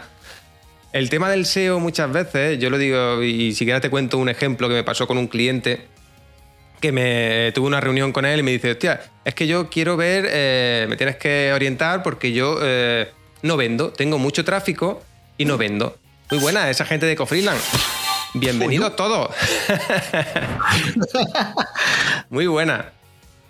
Hoy estamos de, de charleta con el buen Oli y, y lo estaba entrevistando yo a él, pero parece que me está entrevistando él a mí, ¿no? Preguntándome cosas de marketing y cosas así.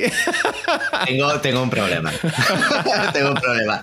No salgo. Me, me falta estar cambiando cosas en el OBS mientras estoy como Zoom. no, pero oye, mola, si al final... Pero me interesa. ¿Qué quieres que te diga? Soy un invitado al que le interesa tu vida. Lo siento. Mi vida No, pero- me interesa, me interesa más la tuya. Oye, mola porque a- al final. eh, a ver, Oli, yo sé que tenía interés- este interés en marketing, me lo has dicho alguna que otra vez y demás, y yo no, no pretendía llevar la entrevista por este lado, pero creo que este tipo de dudas que tú tienes las puede tener mucha más gente, ¿no? De, de cosas de. Entonces, os cuento lo, lo que iba a decir. Una anécdota que a mí me pasó con. pueblo. A mí me pasó con un cliente eso, que me decía, eh, oye, mira, tengo muchas visitas porque yo me he hecho un curso de SEO y traigo muchas visitas a mi web, pero no vendo. Digo, a ver, eh, este hombre era psicólogo, ¿vale? Tenía, eh, decía que a raíz de ese curso de SEO que había hecho, había hecho un par de artículos que uno de ellos es el que le estaba trayendo el 99% de las visitas de su web. Que era, eh, mm, no sé qué, mm, frase motivadora. ¿Vale? Digo, claro, frase motivadora porque tú has visto a nivel de SEO que te van a traer mucho tráfico, porque eso se busca mucho y demás y te va a traer mucho tráfico. El problema, Luego la gente, el producto le importa tres carajos. claro, Digo, si es que frases motivadoras busco yo, que no busco un psicólogo y busco una frase motivadora para ponerla bonito en Instagram. ¿Entiendes? Entonces, ese es el Cuando gran problema que de tiene. Tu vecino voy a cortar. Ese es el tema, ese es el tema. Mira, ¿eh? ¿por qué No, no, realmente te pero- gusta el SEO? Creo que te gusta el SEO pero también porque no has descubierto otra cosa dentro del marketing. Porque a lo mejor. Eh, ¿Sabes lo que pasa? Que yo creo que el marketing no lo quiero descubrir. Porque es un sitio muy oscuro y a mí no me gusta. ¿Por qué? Mira qué iluminado tengo yo yo esto, coño. No, no, no, te he visto iluminado. Es que además me lo he puesto aquí atrás, ¿sabes? En plan rollo como tú.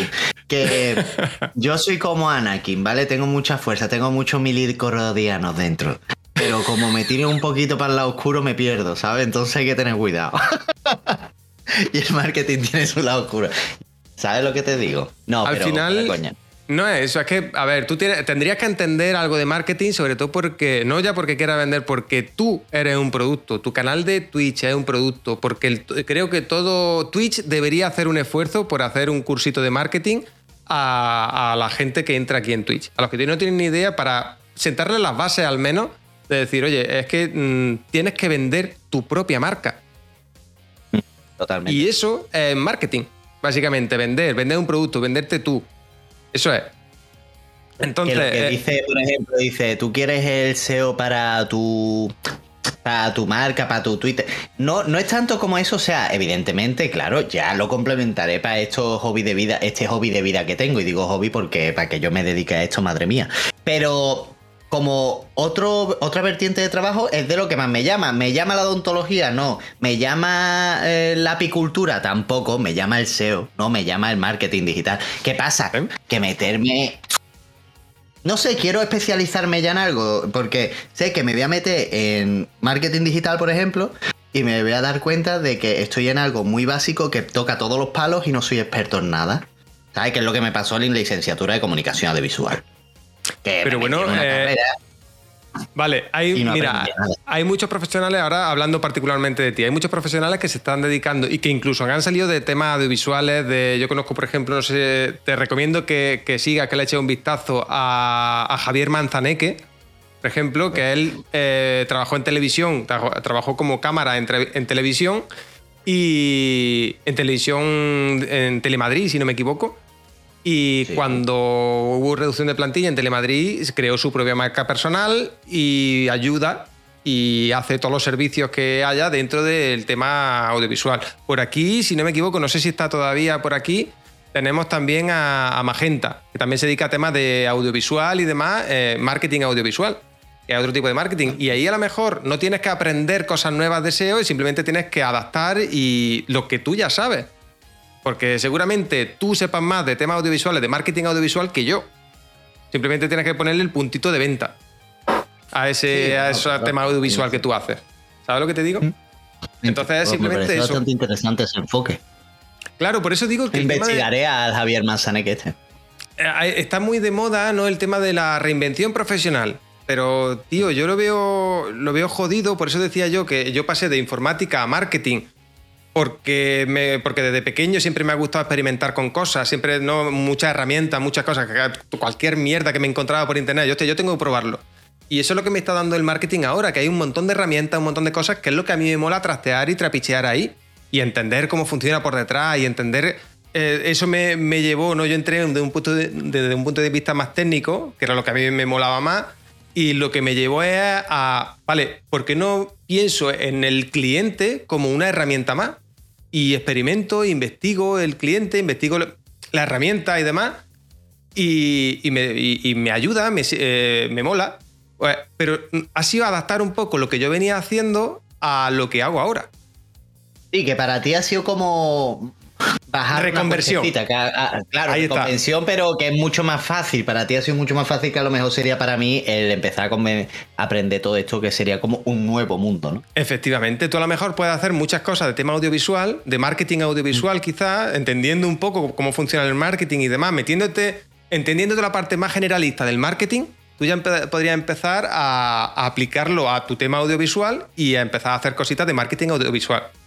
Que es mucho más fácil que ahora tener que aprender a lo bestia, eh, venga, tengo que aprender SEO desde cero, o tengo que aprender mm, embudos de venta desde cero, el millón de herramientas que hay detrás, etcétera, etcétera. Hola, Romu. Hola, canal de Romu hace tres años. Vengo a verlo. Oli, tengo una web con 3K de visitas al mes. Si yo he, si yo he podido hacer SEO, tú con más razón. Oh, gracias, Linunai. El humus se vende, también me lo apunto.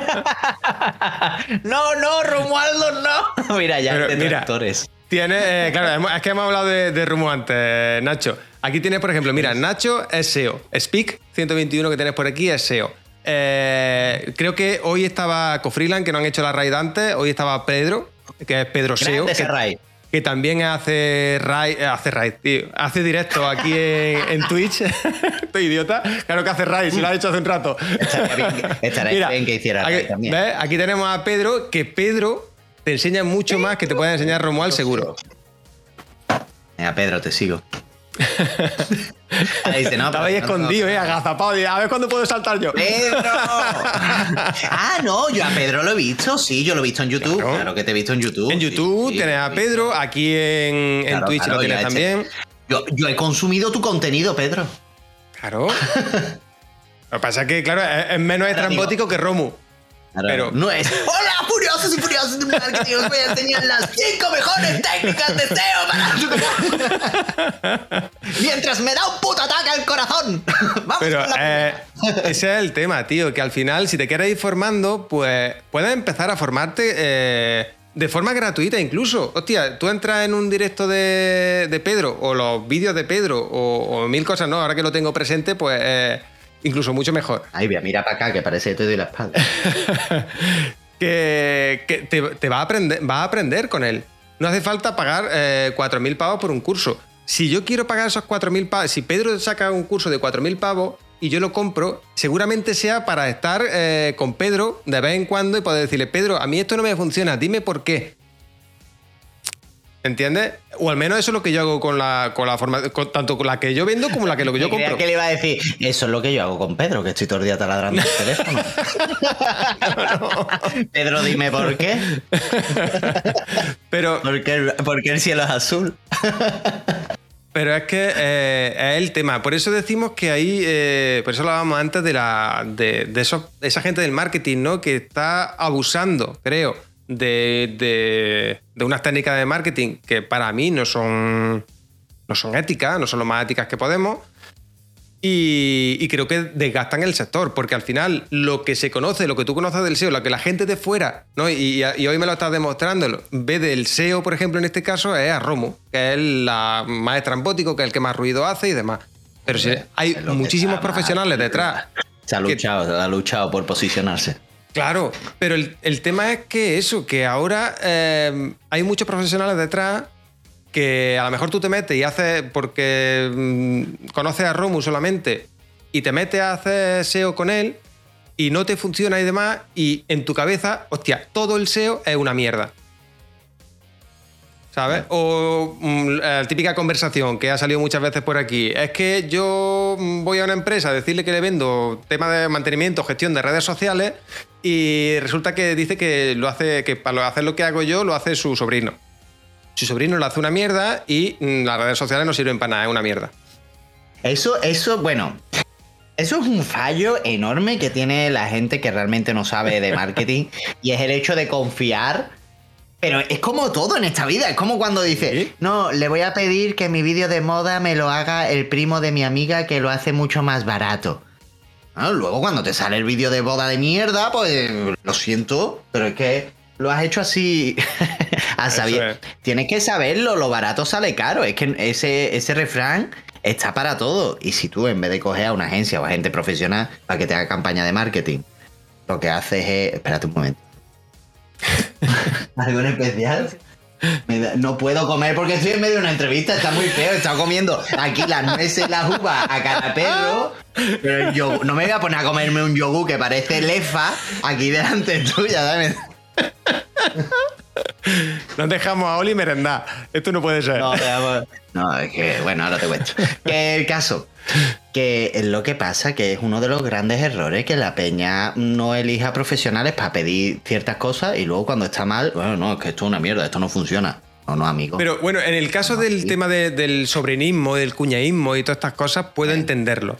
El problema que estamos teniendo últimamente, lo que estábamos hablando antes, que llegan eh, gente pues, que se posiciona muy bien o que hace muy buena publicidad a ese público más vulnerable. Entonces, la gente que está entrando a conocer todo este mundo, el SEO, el tema del tráfico digital, eh, el tema de los embudos de ventas, si me pones, si, si yo hago algún lanzamiento así de ese, tema, va a ser gente que eh, el pensamiento que va a tener en la cabeza es el marketing es una mierda, el SEO es una mierda en el caso de que me meta por SEO, el, copy es una mierda en el caso de que me meta por copy, el trafficker es una mierda en el caso de que me meta por ahí.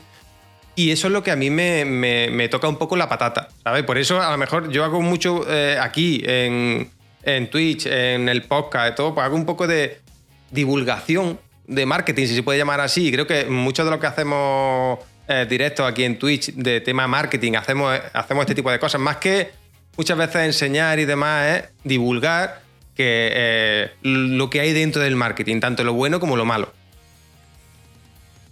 Y ya está. Ya.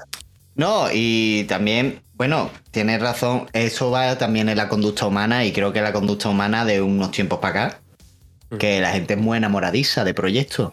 Y cuando ven dinero y ven cosas, pues se vienen arribísimas. Pero cuando ven lo que cuesta, pues se desenamoran y dicen esto es una mierda. Pero es que, amigo, es que como todo en esta vida, la ruta del aprendizaje es larga y ardua. ¿Sabes? No. Claro, el problema. no lo llega a tener, no lo llega a comprender. Es que, ¿cuántas veces hemos visto, por ejemplo, en el tema de Twitch, gente llorando diciendo es que no consigo followers, es que no. Es que tampoco le has dado el tiempo que se merece. ¿Sabes? Es que tú te estás fijando en gente que lleva 200.000 horas. ¿Sabes? Y tú no llevas. ¿Sabes? Bueno, cuando digo 200.000 digo 4.000 mm, horas. Y tú llevas 200. ¿Sabes? En toda tu vida, no sé. Pero es que ese es el tema, que tenemos que ver, por eso digo, yo soy muy de decir que hay que ver eh, todo. ¿Sabes? Eh, sí, sé que cada vez hago menos sorteacos mi vestuario. Tengo que hacer alguno que otro más. No, no, eso, que, le, mola, le mola. los sorteos son bien. Yo también en mi canal, entre que he dicho que no quiero que la gente se me suscriba y que he dejado los sorteos de sub, la verdad es que ha habido una bajada. Pero es que fíjate, cuanto menos capitalista quieres ser, peor te va. O sea, dije, oye gente, con que me veáis bien, yo no quiero que os suscribáis más que nada porque ahora voy a bajar el ritmo de los directos y quiero que ese dinero lo podáis gastar en un canal que haga más directos o vaya. Que yo, que me ha dejado de ver la gente, ¿no? ¿Cómo que he dejado? Y yo que no he dejado Twitch, ¿eh? No, pero a ver, tú sabes, eh, además, ¿cuánto tiempo llevas tú aquí en Twitch, Oli? Ah, llevo, voy a hacer el año. Eh, bueno, noviembre lo abrí, pero yo en enero fue cuando me lo puse en plan súper serio. Pues hace un año.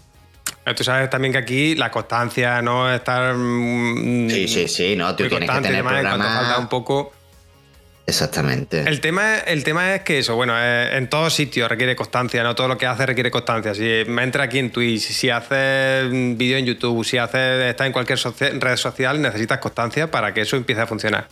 El tema está en que eh, creo que una parte importante del error que muchos cometemos, y me meto yo en todo el saco, es intentar hacer justo eso que tú has hecho oye, eh, yo voy a hacer menos. No, al final, eh, joder, apoyadme. Que, eso me motiva a seguir aquí, eso me... Ya no, muchas veces no es solo... No hubiera ido por eso, ¿no? claro, ya no, muchas veces no solo por el tema económico, no, no solo por el tema económico, ¿sabes? Decir, oye, vale, eh, me mola y si tú no puedes suscribirte no pasa nada, pero joder, a mí eh, obviamente, me, pongo yo en el caso, ¿no? Yo eh, suelo venir aquí a traer herramientas, a traer cosas, pero son herramientas que normalmente yo utilizo, que normalmente yo compro, venga, vale. Pero para experimentar con cosas nuevas, eso requiere una inversión. Y obviamente, si esa inversión, eh, si yo voy a traerlo aquí y demás, pues mm, espero que salga de las suscripciones, del apoyo que recibe el canal, porque si yo me empiezo a gastar pasta para traerme cosas aquí y no veo eh, rendimiento, aunque sea, ¿sabes? Me quedo con las gallinas que entran por las que salen, como decía mi abuela. Sí, sí, sí, no, claro.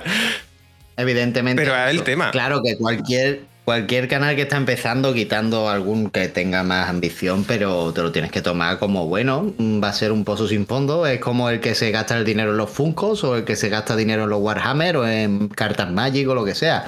El dinero que va a estar ahí y lo vas a tener en eso.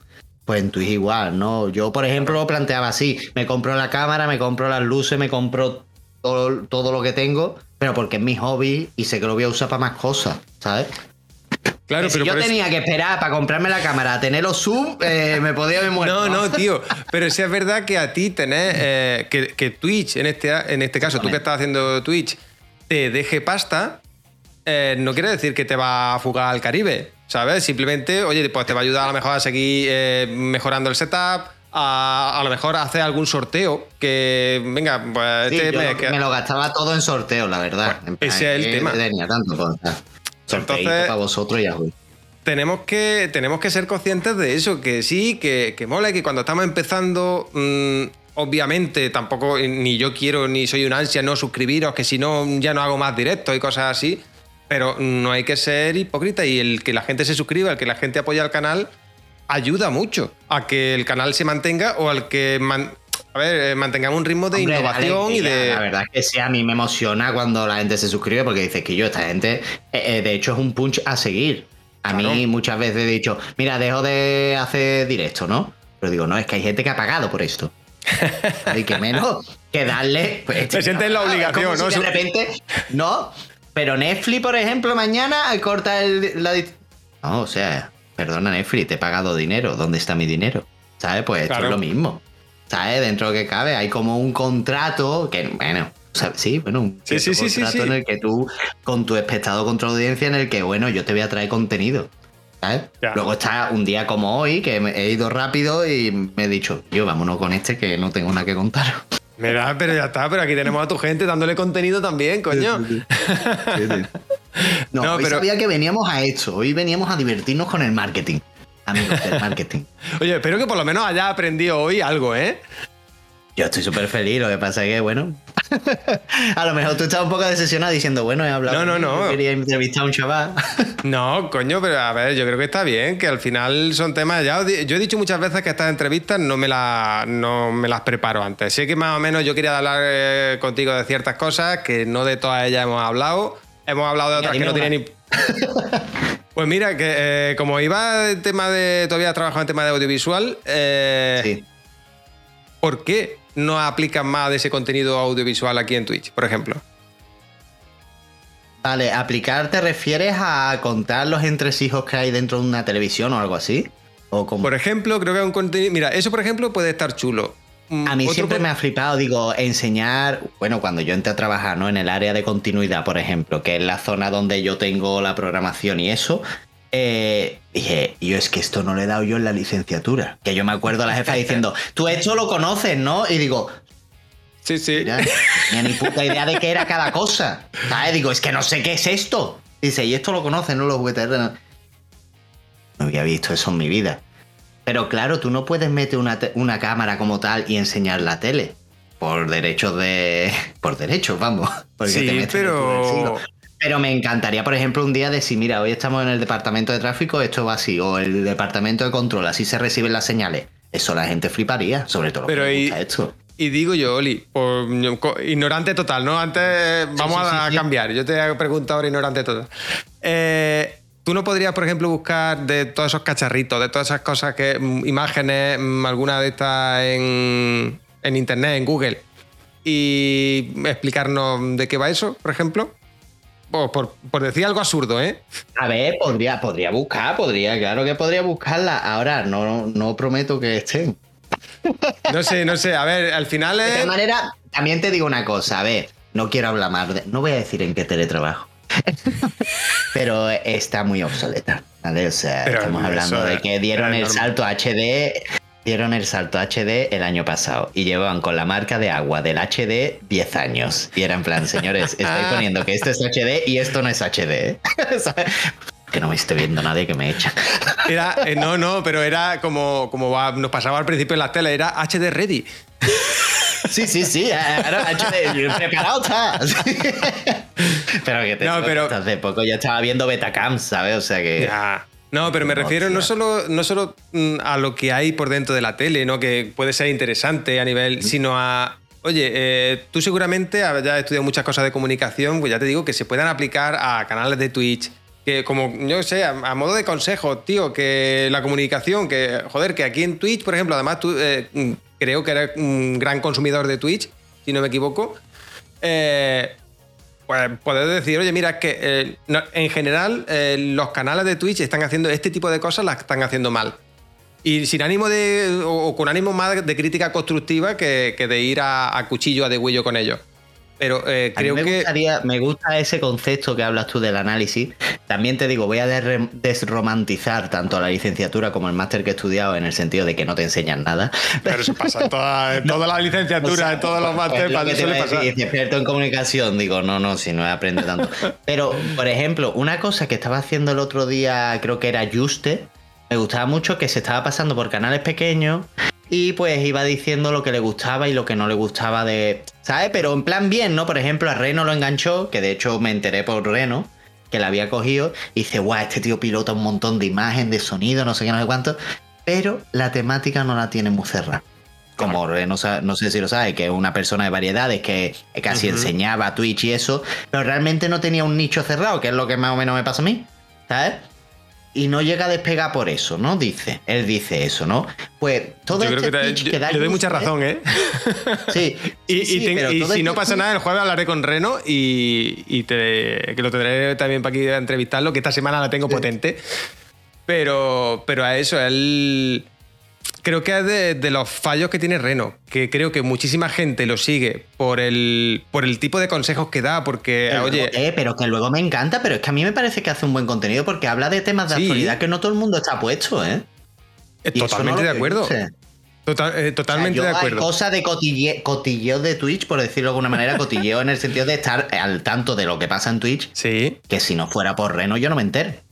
Pero tú sabes lo que Ay, pasa. Eh, mira, una cosa que creo que ayuda, y no digo que yo lo. mm, porque yo lo, lo- intenté mantener, pero no lo respeto. Como veis, esta semana tengo tres podcasts y, y, mm, así no, no lo había planeado yo.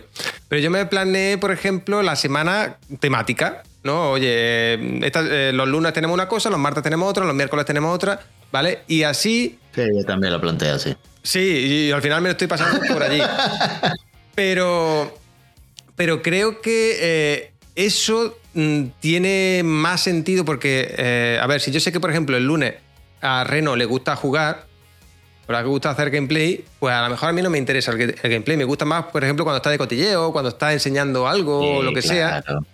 Y La charla, la charla de Reno son muy Claro. interesantes. Claro, pero entonces, eh, joder, vamos a potenciar esas cosas que nos hacen interesantes. Que yo me, me parece cojonudo que, que- que estamos en Twitch y que nos mole jugar. Pero algunas veces, además, no sé si tú lo habrás probado también, ¿te funciona mejor charlar o jugar? Porque tu charla también es interesante. Yo jugaba chungo, ¿eh? Es que creo Pero que le pasa a la mayoría. Es muy complicado porque, a ver, ya chatting sí, eh, sobre todo quien tenga parla. Pero tienes que traer un topic, ese topic tiene que interesar, tienes que tener un feedback, porque yo, de hecho, por eso yo me metí al YouTube, porque muchas veces me preparaba charla para las tres horas, luego eso se iba en el directo. Y digo, oye, pues voy a hacer vídeos para YouTube que se van a quedar más tiempo. ¿Sabes? Que es que el diferido de Twitch no se lo ve nadie. Claro. ¿sabes? Entonces por ahí yo lo empecé a plantear. En el tema que te decía, ya para irme un poquito a lo del análisis y todo eso, suele ser la gente quiere ver a gente que le avalan los números.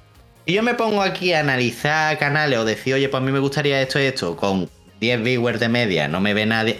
La gente eso da tres caras, en mi opinión. Pero eso en todo.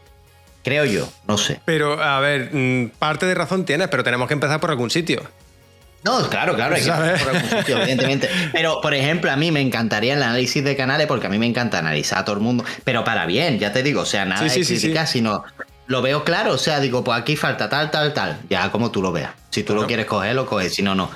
Evidentemente, yo a mí me tengo súper analizado. Otra cosa es que yo consiga encontrar lo que yo quiero en mi vida. No, pero mira, por ejemplo, mira, aquí en el chat, que por cierto, oye, os animo a preguntar, ahora que tenemos aquí a Oli, que ya sabéis lo que hace, a lo que se dedica en su tiempo libre. eh, mm, dice mi vestuario por aquí que qué equipo de audio, de, eh, de audio y vídeo eh, recomendamos para usar en Twitch, para empezar a emitir. Claro, pero mi idea es para empezar en Twitch y seguir con eh, hacerlo durante mucho tiempo o te vas a arrepentir a los cinco meses. Es que, claro, yo soy pro invertir. ¿Sabes? Y si le, le haces la misma pregunta a Reno, te dirá también. Él es de los locos.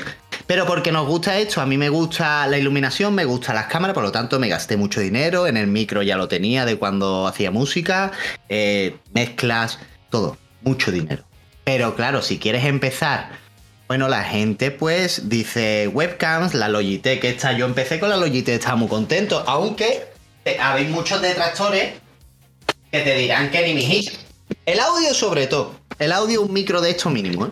un Blue Yeti, bueno, es que ahora hay muchos económicos, ¿eh? No, pero la tío, mira, esta abrió, esa es muy buena. yo empecé con esto y me, me venía de lujo. ¿Qué pasa? Yo quería dar salto rápido.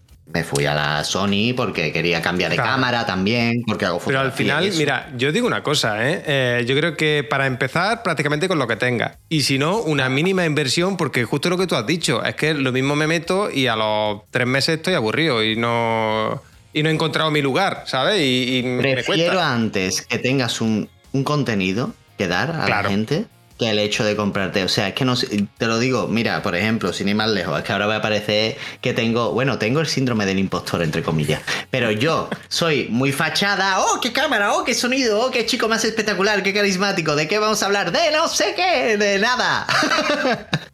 ¿Sabes? Es como un poquito así. Entonces, bueno. Pues claro, tantos fuegos artificiales si realmente no hay un contenido, que luego sí lo hay, ¿eh? que yo los just chatting cuando estoy inspirado flipa, pero claro. Pero al final es eso, al final yo creo que es eh, centrar el tiro. Lo que, creo que, y, y admítemelo porfa como crítica constructiva, creo que lo que a ti te falta es centrarte un poco más y no ser Mm. tan sumamente variado, porque eres muy, te pasa un poco como a Reno, que eres muy muy variado en lo que haces. Que lo mismo Pero luego, eh, yo este análisis lo he hecho, pero es que luego ves a Peña, que yo no sé si es que se meten los colegas de clase, pero que está ahí con la botellita diciendo, ¿qué pasa, Speak? ¿Todo bien, no? Bien, bueno. Sí, Y eso es el stream. Y dices tú, yo estoy todo el día quebrándome la cabeza para traerle cosas a la gente y aquí no me ve ni Perry y este tío con 120 personas en plan, hey. mm, Mañana, mañana voy a ir a cortarme el pelo, creo, sí. Ahí sobre las 11 o 12 o algo así. Y yo- mira, y José, José tiene, eh, quiere ser variado. Pues ya está, José, el que quiera ser variado eh, tiene que ser variado. Pero luego No, pasa, mira, pero te entiendo perfectamente y tienes toda la razón. Y yo, un nicho de mercado. Es que es así, pero es que es así. Es que, Es que- luego ya serás variado, ya te harás famoso y podrás hacer lo que te salga de la... A ver, famoso, entiéndeme. Tendrás tu público, tendrás tu comunidad Sí. y harás lo que le salga de la polla y a tu comunidad le encantará porque le encantas tú. Pero antes, para encantarle tú, tienes que darle algo. Pero es que, mira, yo te, te pongo el ejemplo de lo que me pasó con José, eh, porque José eh, también ha- habla de temas de marketing, emprendimiento y demás. Eh, oye, Alejandro, Uy, eh, ¿Cómo está la cosa de Ray? bienvenido, bienvenido Alejandro, muchísimas gracias por esa raid y, y bienvenidos todos. Hoy estamos de, de fiesta lo primero, ya veis. y también estamos charlando con el bueno de, de All Silver. Que, que hoy no tocaba podcast, pero mm, ya me da igual, ya me gusta la charla. 8 horas de charla. Vamos a hacer y tanto. 24 horas hablando. Joder. Que, que lo que te decía, que por ejemplo, una cosa que me pasó con José, que él habla de, de marketing, emprendimiento y demás, y también eh, cocina en directo, pues eh, sí, Mm, ¿ves? mezclas de estas que, que mola. Pero José, a mí siempre me ha gustado. Yo quería también cocinar en directo, pero no. es que está guapo y yo cocinar, está guapo. José se la ha montado mm, y si de se puta madre, porque se, la- se ha puesto sus cámaras en la cocina y te- está- lo tiene genial. Pero el tema es que, por ejemplo, eh, me vinieron a preguntar una cosa aquí que yo digo, hostia, pues mira, yo no sé seguro si puedo echarte una mano, pero estoy seguro de que José te puede ayudar. Y me dice, pero José no cocinaba.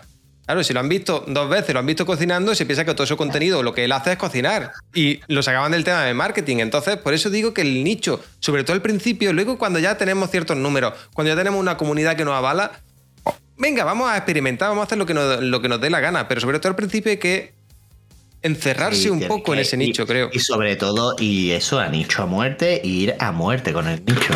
Sí, tienes toda la razón. Es que no te. Es que es. Es decir, yo me he dado cuenta que no te digo que es el 100%, pero te digo un porcentaje súper alto, ¿sabes? De que te vaya bien a la hora de crear contenido. Que ese Mm. contenido le sirva a alguien y lo quiera a alguien. Otra cosa es que tú empieces y hagas entretenimiento puro y tengas la, bueno, pues las cualidades para hacerlo. Pero el nicho es súper importante. Pero fíjate, el tema del entretenimiento puro, yo lo veo jodidísimo, tío. Lo veo muy, muy complicado. Porque si es verdad que. Ahí sí es verdad que tienes que destacar por carisma, por, por lo que sea. Porque mira, mm, a nivel eh, técnico o a nivel de consejo, ¿no? Yo puedo dar consejos de marketing, pues como hemos dicho, tú puedes a lo mejor dar consejos de audiovisuales o lo que sea.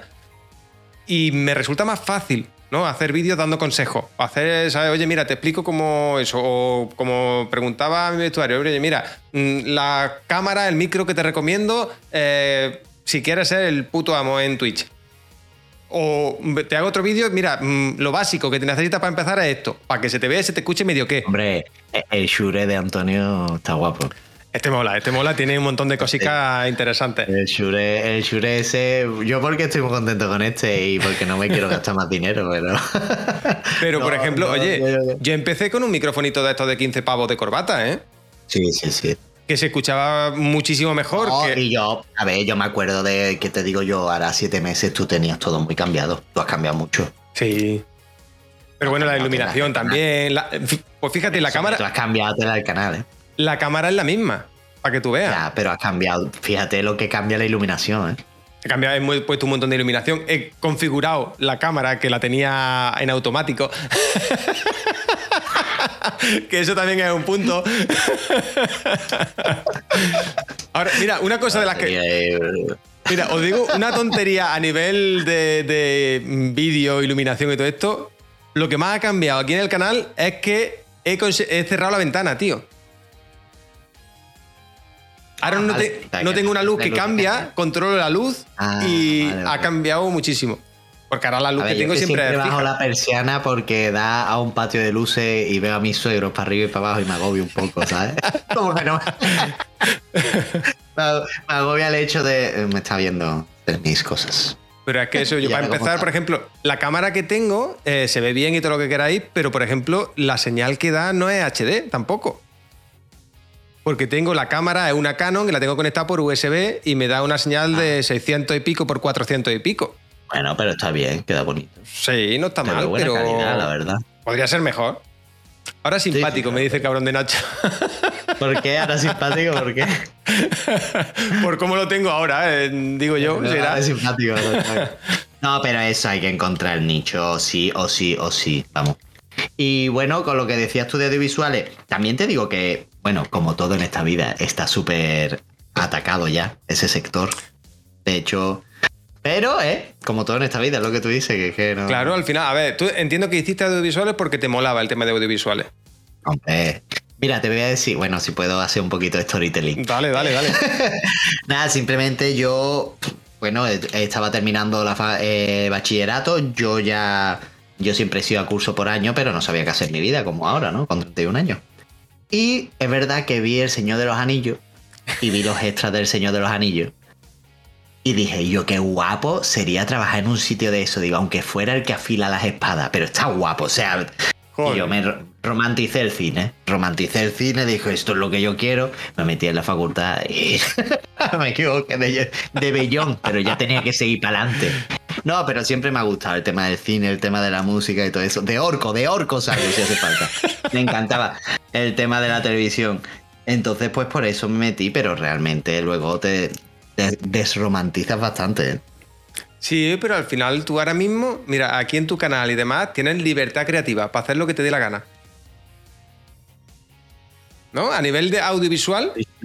Sí, sí, Porque no, eh, es que me, resulta chocante, por ejemplo, que, que en tu caso, por ejemplo, que ahora estás currando, pero antes creo que no, cuando empezaste a hacer stream no estabas currando, creo, ¿no? No, no, sí, yo he estado currando. Siempre he estado currando. por suerte, bueno, estoy de eventual realmente. Yo no tengo trabajo fijo, yo estoy cubriendo vacaciones y cuando termina una me meto en otra y eso.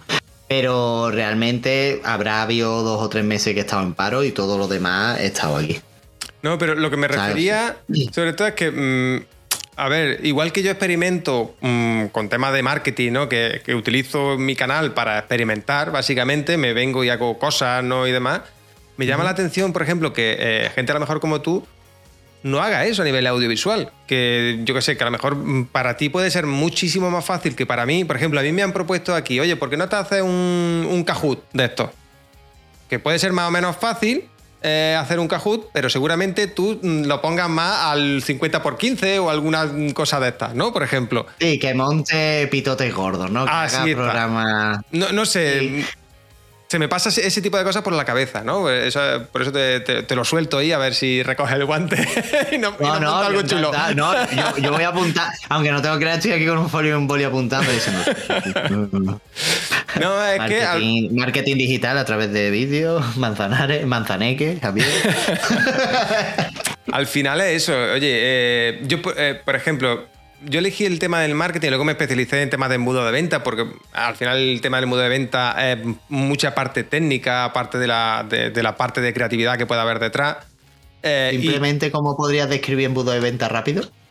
Así. embudo de venta es eh, el arte de vender por internet. Embudo de venta online, ¿vale? Porque es el arte de vender por internet. Y es- yo siempre, por ejemplo, el tema del embu- de embudo de venta, para que tú me entiendas, es eh, trazar el camino para que alguien no te conozca, que no te conoce, te, te llegue a comprar. Y es dibujar un camino, literalmente, dibujar un camino y crear toda la estructura para que ese camino. eh, no, spam masivo mal, caca, eh, Nacho. spam masivo, Ah, caca. spam masivo, no, Hay que hacerlo hombre, bien. De vez en cuando vas soltando un algo. Ahora te acuerdas de mí. Soy el chico de las poesías. Su fiel admirador. Pero eh, eso, al final, eh, yo siempre lo digo así, ¿no? Eh, dibujar un camino. Y es literal. Ahora mismo, por ejemplo, estoy creando un embudo de venta en directo y estoy haciendo eso. Dibujando el camino. Que luego, como eso, hay mucha parte técnica, ¿no? De analizar, de, de toda esa parte más analítica que tú decías antes, que es necesario en cualquier parte del marketing. A lo mejor por eso a ti te puede venir muy bien experimentar, pues ya te digo, aquí en Twitch, en, en redes sociales en general, a nivel vídeo, porque va a empezar a meter marketing dentro de tu contenido audiovisual. Y si tu contenido audiovisual ahora mismo, eh, yo qué sé, los vídeos de YouTube que estás haciendo no están funcionando, seguramente es porque no estás vendiendo o no te estás vendiendo en esos vídeos. No sé si me Claro, explico. claro. Sí, sí, totalmente.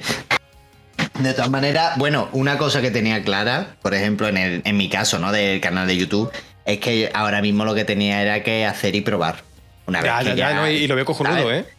Claro, no, es lo que es lo que me toca ahora. Evidentemente, luego sí tendré que hacer eso que dices tú de venderme, ¿sabes? Claro. Pero ahora mismo, como todavía no tengo el que vender, pues no quiero venderme, ¿sabes? Como, bueno, voy haciendo pruebas, veo cómo me siento a gusto y eso, pero dime, dime.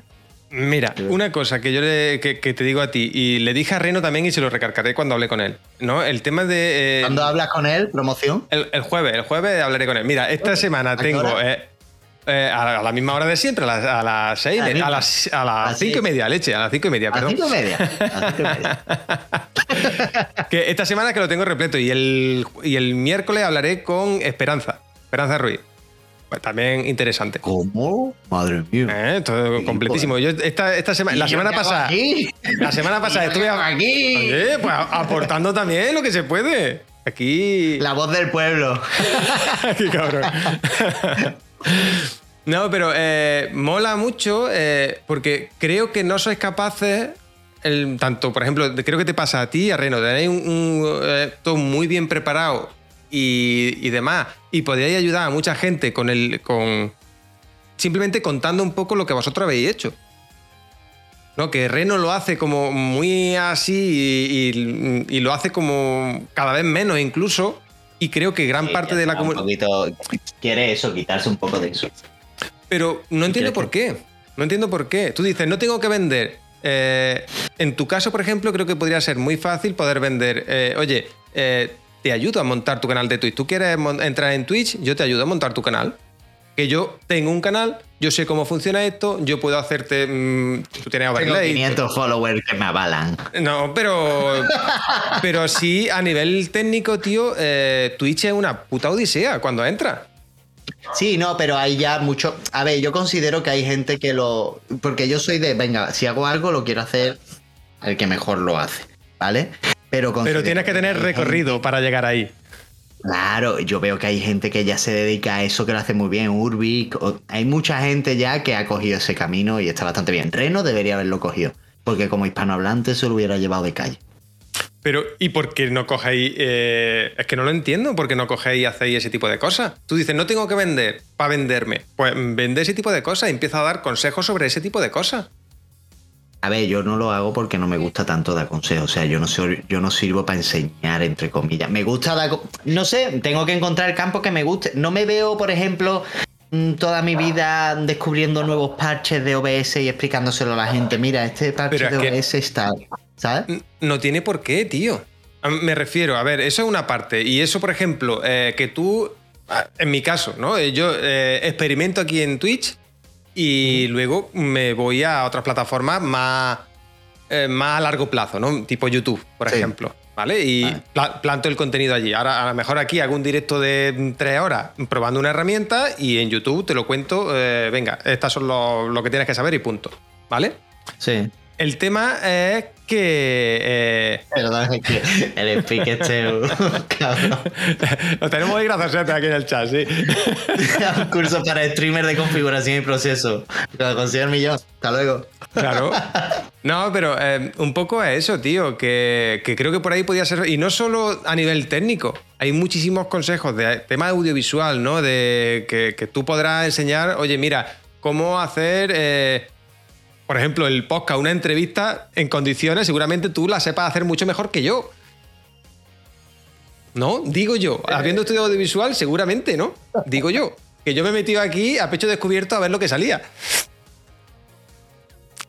Perdón, que me estaban despidiendo. Sí, sí. Se me, abandonan. Ahora me puedo quedar tres horas más.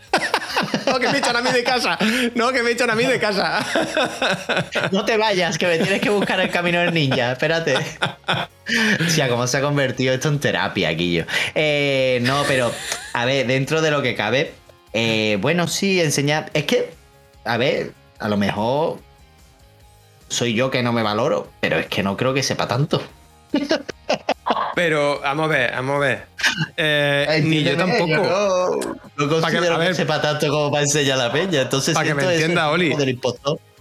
Yo ahora mismo, en el punto en que estoy, eh, no sé tanto, quizás como hay muchísima gente que se lleva dedicando muchísimos más años al marketing más que yo, eh, más especializado en otras cosas, más, y, yo puedo dar mi punto de vista y, mis cosas, mi experiencia de lo que yo llevo vivido.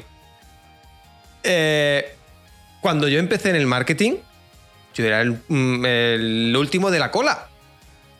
El que no tenía ni puñetería de nada, que estaba, ¿sabes?, saliéndome los dientes. Tenemos que estar. Tenemos que estar ahí. Eh, intentando y dando nuestros pasitos. Y tú al principio, con, yo lo digo siempre, tío, con, la, con toda la humildad del mundo, vamos contando lo que vamos aprendiendo. Y ya está. Y si tú vas aprendiendo, oye, pues mira, eh, yo he hecho este experimento, yo he hecho esta cosa, yo he hecho, o yo estudié esto, pues habrá muchísima gente, te aseguro que hay muchísima gente. Incluso a lo mejor aquí en el chat, mira, tenés a mi vestuario por aquí, que a lo mejor le, se anima a hacer directo y no tiene ni puñetera idea de cómo empezar. Mi vestuario, bravo. Por ejemplo. Habla con Romo y descubrirás que sabes un montón.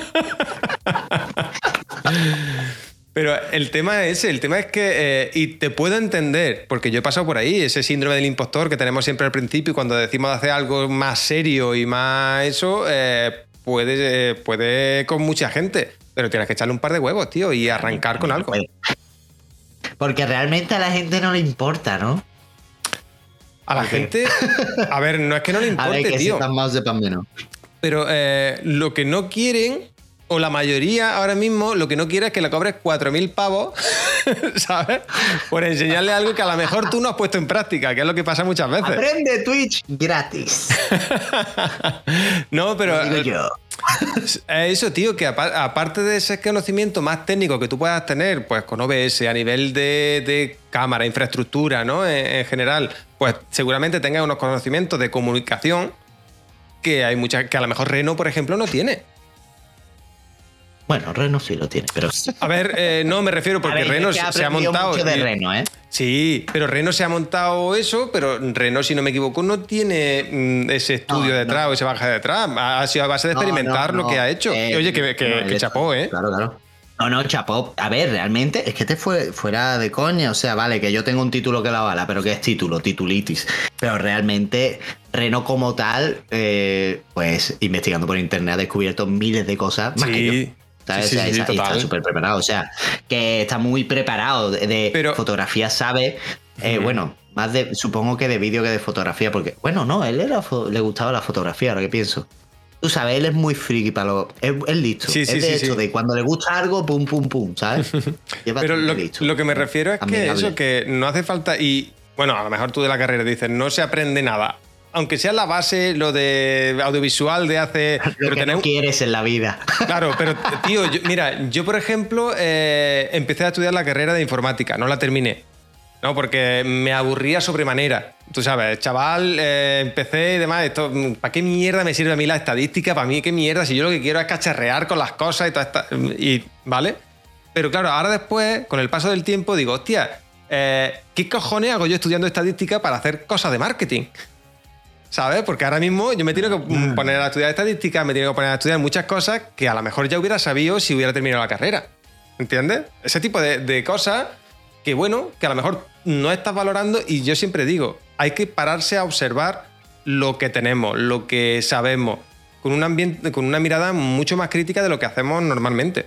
Y eso seguramente que tú eh, debes estar muy al tanto de ello. No, por, a ver. por la filosofía de vida que lleva, ¿eh? que, que yo veo que lleva. Exactamente. Claro, porque, a ver, yo- una cosa es leer libros y otra es ponerlo en práctica, pero por ejemplo el tema del Ikigai, supongo que tú habrás leído los mismos libros que yo. Mm. Uno será el que era solo del Ikigai, creo.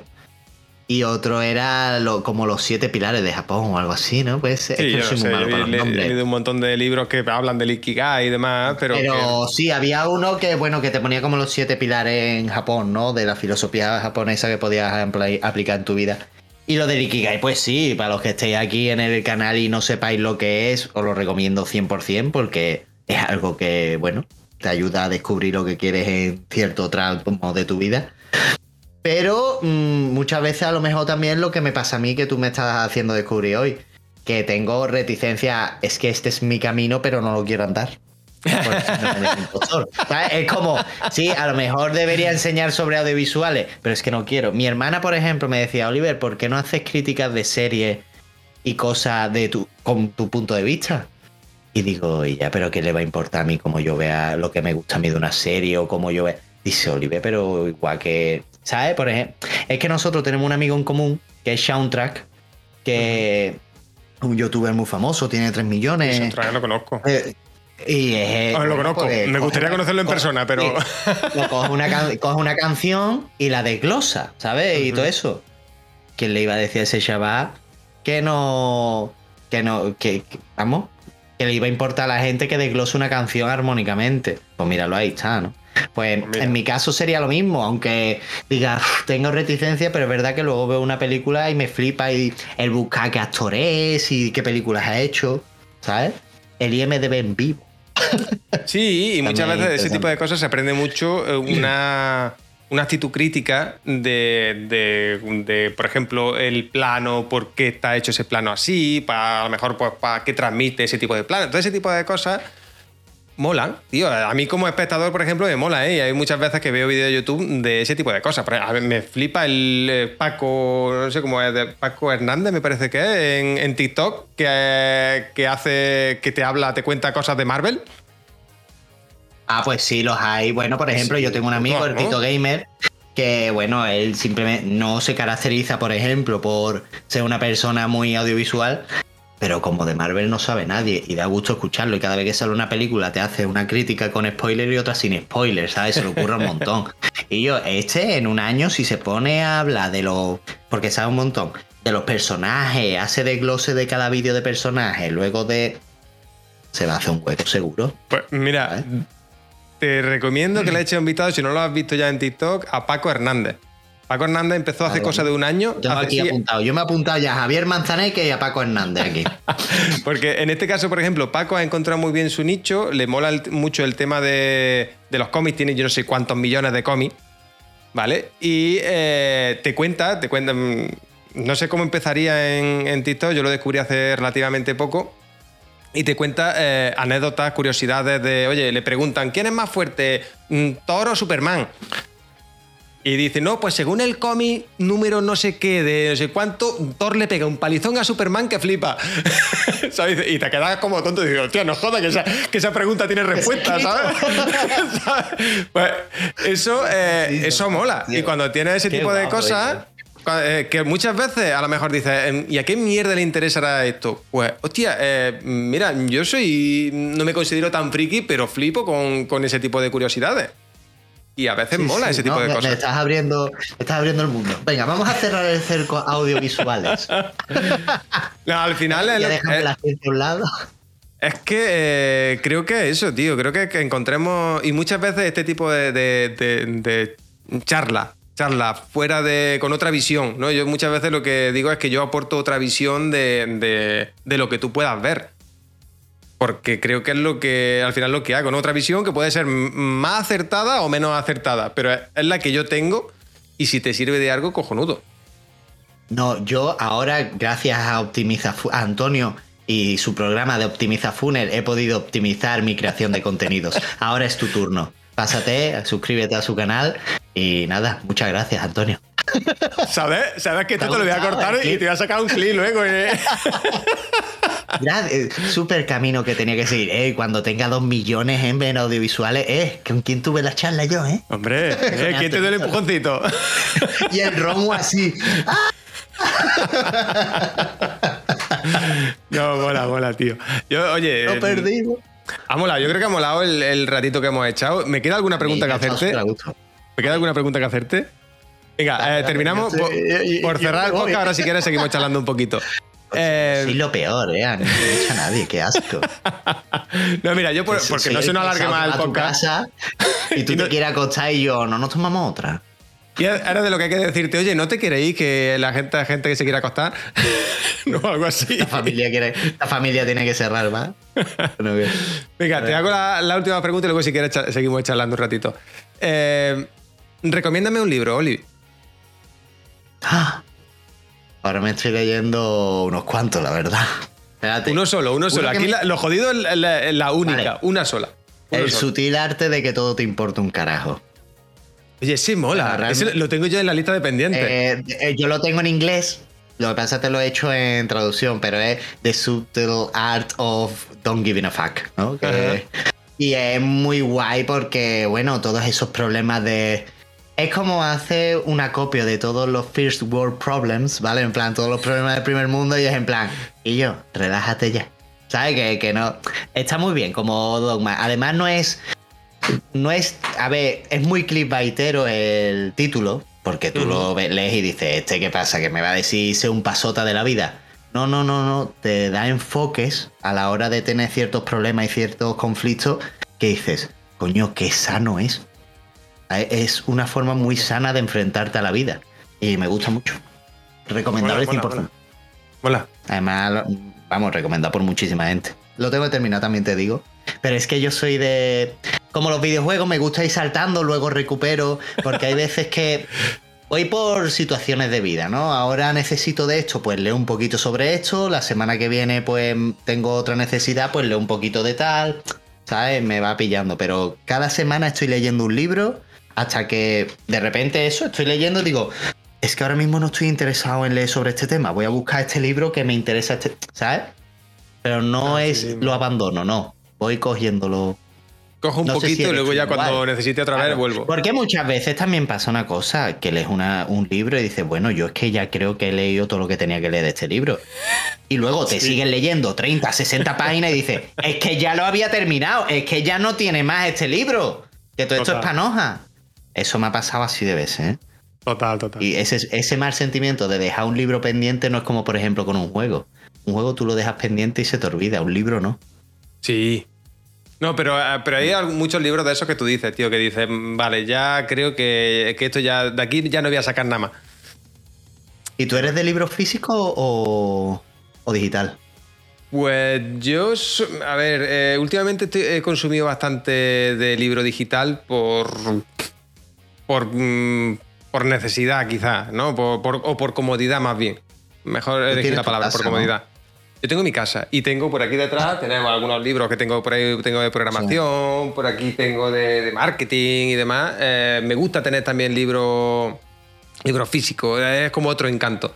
Pero últimamente Yo- consumido mucho de, de digital. Y últimamente también estoy metiéndome mucho en el tema de audiolibros. Por entenderlo, por verlo, que no lo había probado nunca. Está, está guay. Yo lo que me pasa, bueno, de hecho estaba haciendo un vídeo, iba a hacer un vídeo en YouTube sobre esto, que es el problema de la lectura digital frente a la lectura física, ¿no? Y hablo un poquito, pues, de los procedimientos que se dan en la lectura, ¿sabes? Eso, esas conexiones cognitivas que se hacen visual, luego con la mente, eh, eh, con el pensamiento y a través de las emociones y todo eso, que al final son circuitos que creamos nosotros. ¿Qué pasa? El resumen rápido. Mm, Nosotros estamos ya acostumbrándonos a leer en formato móvil o Kindle, en el móvil sobre todo. Y esto es- no te permite entrar en ese estado de lectura profunda como por ejemplo un libro. Porque tú estás leyendo en el móvil y te sale una notificación y ya te saca de la lectura. Ah, no, no, yo en Por el la móvil no leo. Yo sí es verdad que cuando Claro, leo tengo una, un de un, un ahora reader se está llevando mucho eso. Se está Ya. llevando un montón leer en el móvil y todo eso. Y bueno, los audiolibros. ¿Qué pasa? Que al final el poder de comprensión, la comprensión lectora profunda se está perdiendo. Sí. Y es interesante, pues, bueno, sí, estamos adaptándonos a estos tiempos, ¿vale? Pues te adaptas a ese tipo de lectura, pero no perder esa lectura física que teníamos antes, que realmente era la que nos aportaba esa comprensión lectora. Que nos hace falta y nos hace Sí, falta. sí. ¿Tú sabes lo que, lo que suelo hacer muchas veces yo? Eh, eh, em- estas veces me ha pasado algunas veces. Eh, empiezo a leer en digital. eh, ya os digo, en un lector de libros electrónico de este. Y como me empiece a molar el libro más de la, más de la cuenta. es bueno, lo- bueno, para el físico, ¿no? Sí, el sí. rollo. Tal cual. Digo, aquí que en el físico puedo guarrear y, y todo lo que haga falta. Escúchame, pues eso es aplicable a todo. O sea, series, películas, no te compres la película. Primero te la ves, que te mola mucho, la dejas para la estantería. Un juego igual, te lo juegas digital. Que te gusta, luego te lo compras físico, no al revés. Que luego te quedas con el Cyberpunk, como me quedé yo ahí. que tengo la edición coleccionista comprada el primer día y ha sido la mayor estafa que he vivido en mi vida. vamos. Sí, tan malo ha sido al final, tío, el Cyberpunk, ¿o qué? Hombre, yo todavía no lo tengo optimizado. O sea, yo sigo viendo los bugazos y es como pero esto que me he gastado 80 pavos en esto, ¿sabes? Madre mía. Buah. Me la metieron doblarse de Project, ¿eh? Me la metieron bien doblada. Bueno, Mira, no, no, aquí- pirateo caca, pirateo caca. Hay que probar eh, que hay demos y hay un montón de cosas antes. Y a día de hoy, que tenemos un montón de review, análisis y demás en YouTube, no hace falta piratear, ¿eh? Pirateo a caca. mí que siempre. puedo jugar, el último vídeo fue de Age of Empires, podéis verlo en mi canal. Venga, eh, otra pregunta, No, otra pregunta. Venga, Otra sí. pregunta, otra pregunta que nos vamos del tema. Encantado. Eh, recomiéndame una herramienta que te sea útil para tema de creación de contenido. ¡Ah! ¡Hostia! Bueno, a ver, yo es que no sería nada sin Adobe Premiere, ya está. Es que no te puedo decir más. Creo que es la cosa que más uso en mi vida. Adobe Premiere para todo. E Illustrator. O sea, yo son mis ¿Sí? dos herramientas cumbre. Sí, sí, sí. Yo Illustrator y Adobe Premiere. No voy a Premiere mejor que DaVinci, por ejemplo. Nada mejor que nada. O sea, es con lo que tú te hayas acostumbrado. Yo en mi facultad lo que tenía era Premiere pirata. Lo siento, pero es así. O sea, es que no tenía ni. el Pirata caca, ya lo hemos eh, dicho. Ya, pero es que nos decían, no, bájate el GIMP. El GIMP como... No sé si el GIMP... eh, ¿Sabes lo que es el GIMP? Sí, sí, sí. Es, SIDA. Pues eso es lo que... Por eso te digo yo que mi facultad es lo que era. Teníamos Final Cut, pero como yo era pobre y no tenía para Mac, pues no aprend aprendí Final Cut, pero no, no estaba asociado a eso. Ya, ¿sabes? ya. Pero claramente sí es verdad que eh, el Final Cut se usa mucho en cine, pero ya te digo que eso es porque la gente está forrada. Yo soy de Adobe Premiere y yo soy de los que digo que si hubiera podido aprender con DaVinci, ahora mismo hubiera aprendido con DaVinci.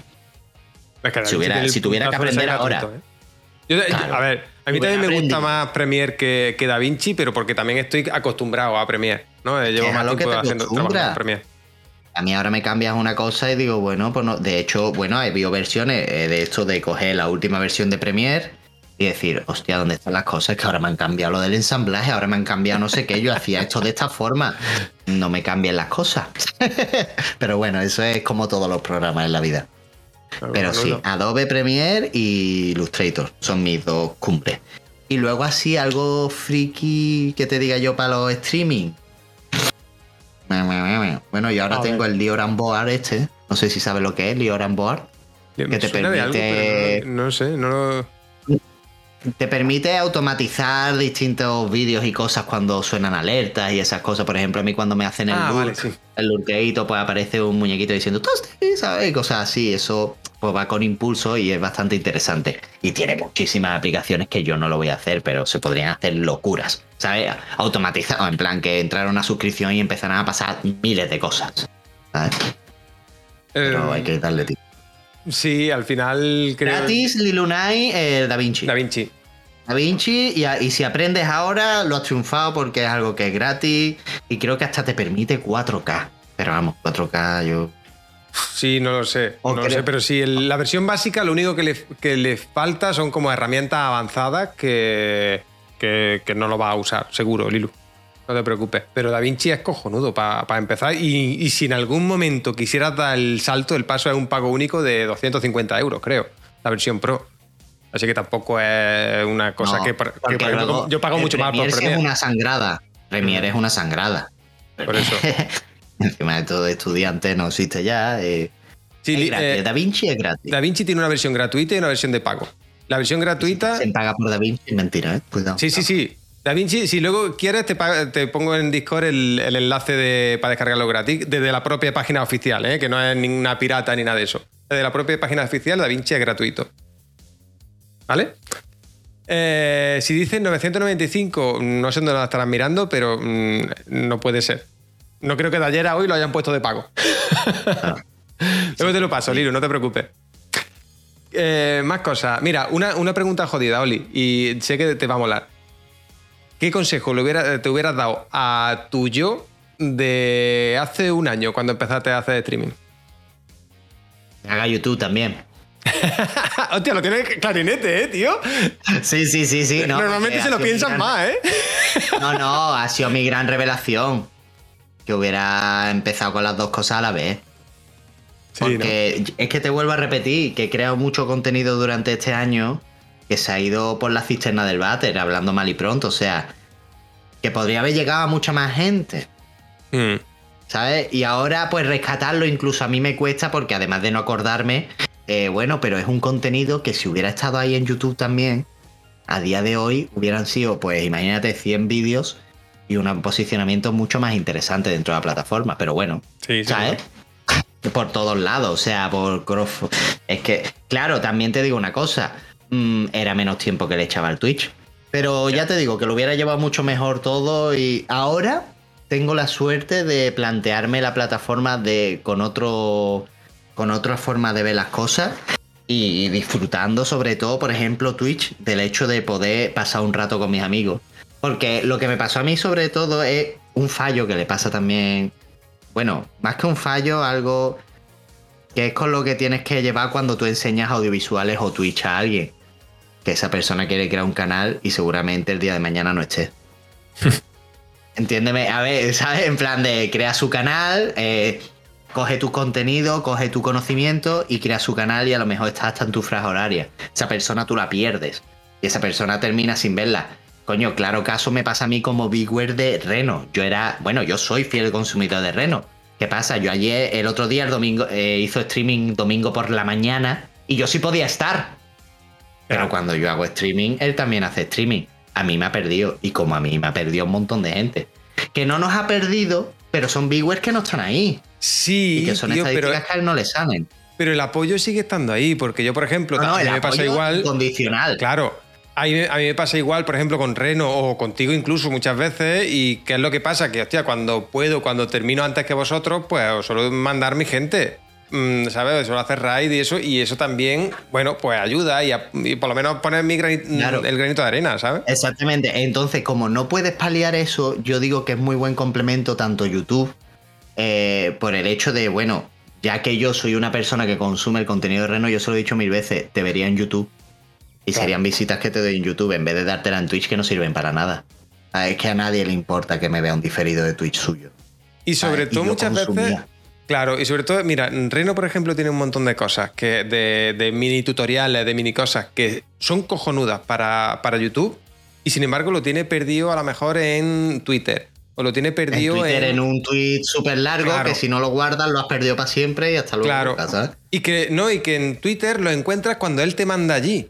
Pero si tú me pones, oye, ¿cómo hacer, eh, yo qué sé, esas cosas que él hace de su y sus cosas? si tú eso me lo explicas. salir posicionado en Google. Su, ¿Qué? titu- su tutorial no te va a salir posicionado en Google. A mucho No sale-. Yo lo he intentado. eh, Reno. No, pero por ¿cómo eso, si lo hace en esto? YouTube, No, si lo hace en YouTube, si lo explica en YouTube, pues Sí. ahí sí. y ese sale es el tema. Claro. Es que los consejos que da Reno no los da nadie. A ver, hay vídeos en inglés, pero en hispanohablante no. Claro. Hay muchos hispanohablantes que no lo cubre. Si eso Reno lo hace en YouTube, cuando alguien busca en Google, lo primero que le va a salir va a ser vídeo de Reno. Claro. Esos son clics, son. Eso es SEO puro. Es Total, total, puro, eh, sí, total. Es SEO puro. Pero bueno, eh, no sé, ya a ver que te cuente él, yo ya veré la entrevista, pero lo de YouTube yo se lo he dicho mil veces. Pero él no quiere, por ejemplo, él quiere dedicarse solo a Twitch a muerte. Ahora estaba haciendo algo de YouTube, creo. Sí, ahora Pero está metiendo algo de contenido en YouTube, en TikTok también lo he visto. En TikTok. Es verdad, me dijo algo de TikTok. Que a lo mejor es como que le requiere menos tiempo. Pero lo veo clarísimo. O sea, dos o tres días de Twitch para interactuar con tu, con tu comunidad, ¿sabes? Como diciéndole, ojo, comunidad, también podemos hablar, podéis hablar conmigo en tal sitio y pasar un buen rato. Y aparte, vídeos de YouTube que podáis ver ese contenido que os preparo y lo podáis ver cuando os salga del pipo. Claro, pero eh, Ah. yo, para mí YouTube eh, eso, es un, es- no es a lo mejor subir el, el directo completo o, o subir... No, no, no, no, Sino, no. yo creo que eh, Reno, al final, o al menos para mí, YouTube tiene que ser un repositorio de, de contenido de valor. Sobre todo cuando Claro, claro, empezamos. no, Digo, eh, mira, Ibai sube ya una mierda, eh, entendedme, ¿no? Que contenido que, venga, lo sube porque Ibai. Porque si lo sube eh, mm, Periquillo el de los palotes, que, no- que tiene tres viewers, no lo ve ni Perry. Pero Claro, él claro. tiene ese poder. Nosotros, cuando somos pequeños, tenemos que hacer mucho contenido de valor para que la gente diga, ostras, mira, es que he buscado tres veces algo de Twitch y, me- y cada vez que busco me sale Reno. O me sale, eh, si busco algo de audiovisual, me sale Oli. O si busco eh, algo de embudo, mm, sale Antonio. Básicamente, eso es lo que tenemos que conseguir. Y ese es el camino a seguir. Que luego tú en tus directos tendrás directos de hacer eh, el gamba. De oye, mira, si me ha ocurrido una vez hacer cualquier mm, cosa, mm, hablar de este tema que me ha parecido interesante y hoy, pues, o hablo de este tema que me parece interesante.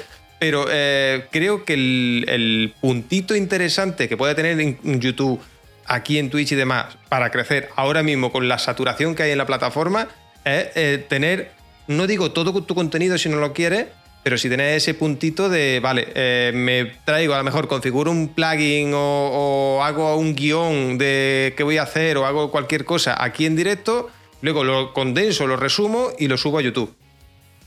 Sí, podría ser también, sí. A ver, alguna cosita así creo que es lo más interesante para darnos a conocer. Hay mucha gente, tío, que lo está haciendo así, lo está haciendo súper, eh, y lo está haciendo interesante y, y le está yendo medianamente bien. Y no digo a lo mejor solo aquí en Twitch, porque yo no sé si, si conoces, es que es una chica que me salta mucho, es una chavalita, muy jovencita. Se llama Paula, Paula Gogain, me parece que se llama. ¿Ok? Eh, Paula Gogain o Paula Game o algo así se llama la chica. Y es, es una chavalita, es muy jovencita, pero me sale un montón en TikTok, por ejemplo, y siempre da consejitos de, ¿sabes? El super consejito del día, eh, de, bueno, no tan happy flower, ¿no? Pero es que cuando doy consejos me pongo muy intenso, tío. Me doy Pero eso nos pasa a todos, tío. Eso nos pasa a todos. Tienes que, tienes que empezar a dar para que se te vaya el palo del culo. Sí, sí, sí, es como. Y, y- y lucha por ello, tío. Eh, A ver, que en- en- de ti para mí, de mí para ti queda de puta madre porque en- entre los dos sabemos el mood en el que estamos y alegría. Pero hostia, si yo me encuentro por las redes es que me daba de puñetazos, ¿eh? Pero no, tío. Eh, házelo a alguien. eh, cuando tengas que dar algún consejo así, pues mira, en TikTok, que a lo mejor te, te resulta más fácil también por el tiempo corto y demás. eh, Sí, dame un consejo a mí. Hostia, eh, Antonio, por- mm, ¿cómo debería.? o- mira, esta lo tienes en tu canal y he hecho una La mierda. naturalidad. Me lo dice mi madre. Claro. Es que eh, Sí, la a, a mí me naturalidad ayudó mucho eso. cuento- Te cuento lo mejor para que tal. Sí, sí, sí. Ahí está. Más natural. Es así. En Venga, de última pregunta. que parece que vendes algo. Sí. Última pregunta, última pregunta. Y, y si quieres, ya después seguimos. Eh, dime a alguien a que pueda liar para traerme aquí, a, a- a charlar con él. Hostia. Vale. Espérate. Uno solo. un- Romuald Forno, ¿no? Romuald Forno, ¿no? yo le puedo tirar el guante, me- pero Ah, no, pero alguien que me gustaría a mí ver, ¿no? Por ejemplo. a alguien que te molaría ver. Bueno, pero. uf, A ver, es que hay gente muy top, ¿eh? Yo, por ejemplo, ahora mismo estoy ultra mega embelesado con la figura de Tricia Curtis, que es una tía que está pegando el pelotazo bastante bien, está creciendo muy orgánicamente. Es una persona que está. Y yo, crecimiento orgánico, ¿vale? Hace gameplays de, de miedo, tiene un arte que no puede con él, pero es una tía que crece orgánicamente. Vamos, si quieres te dejo. eh, pásame, pásame para que le eche un ojo y yo encantado de tirarle el guante a ver si consigo que se venga.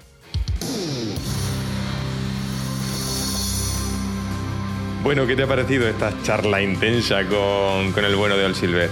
Eh, espero que te haya gustado mucho y sobre todo te animo a que visites las redes de, de Silver, lo visites en Twitch para que lo conozcas un poco mejor, para que veas lo que hace y eh, me encantará eh, saber tu opinión sobre, sobre los temas que hemos tratado hoy eh, aquí en los comentarios de, este podcast y ya si nos deja una reseña positiva ya sería la leche. Así que nada, te espero en el siguiente episodio, un abrazo muy fuerte y chao.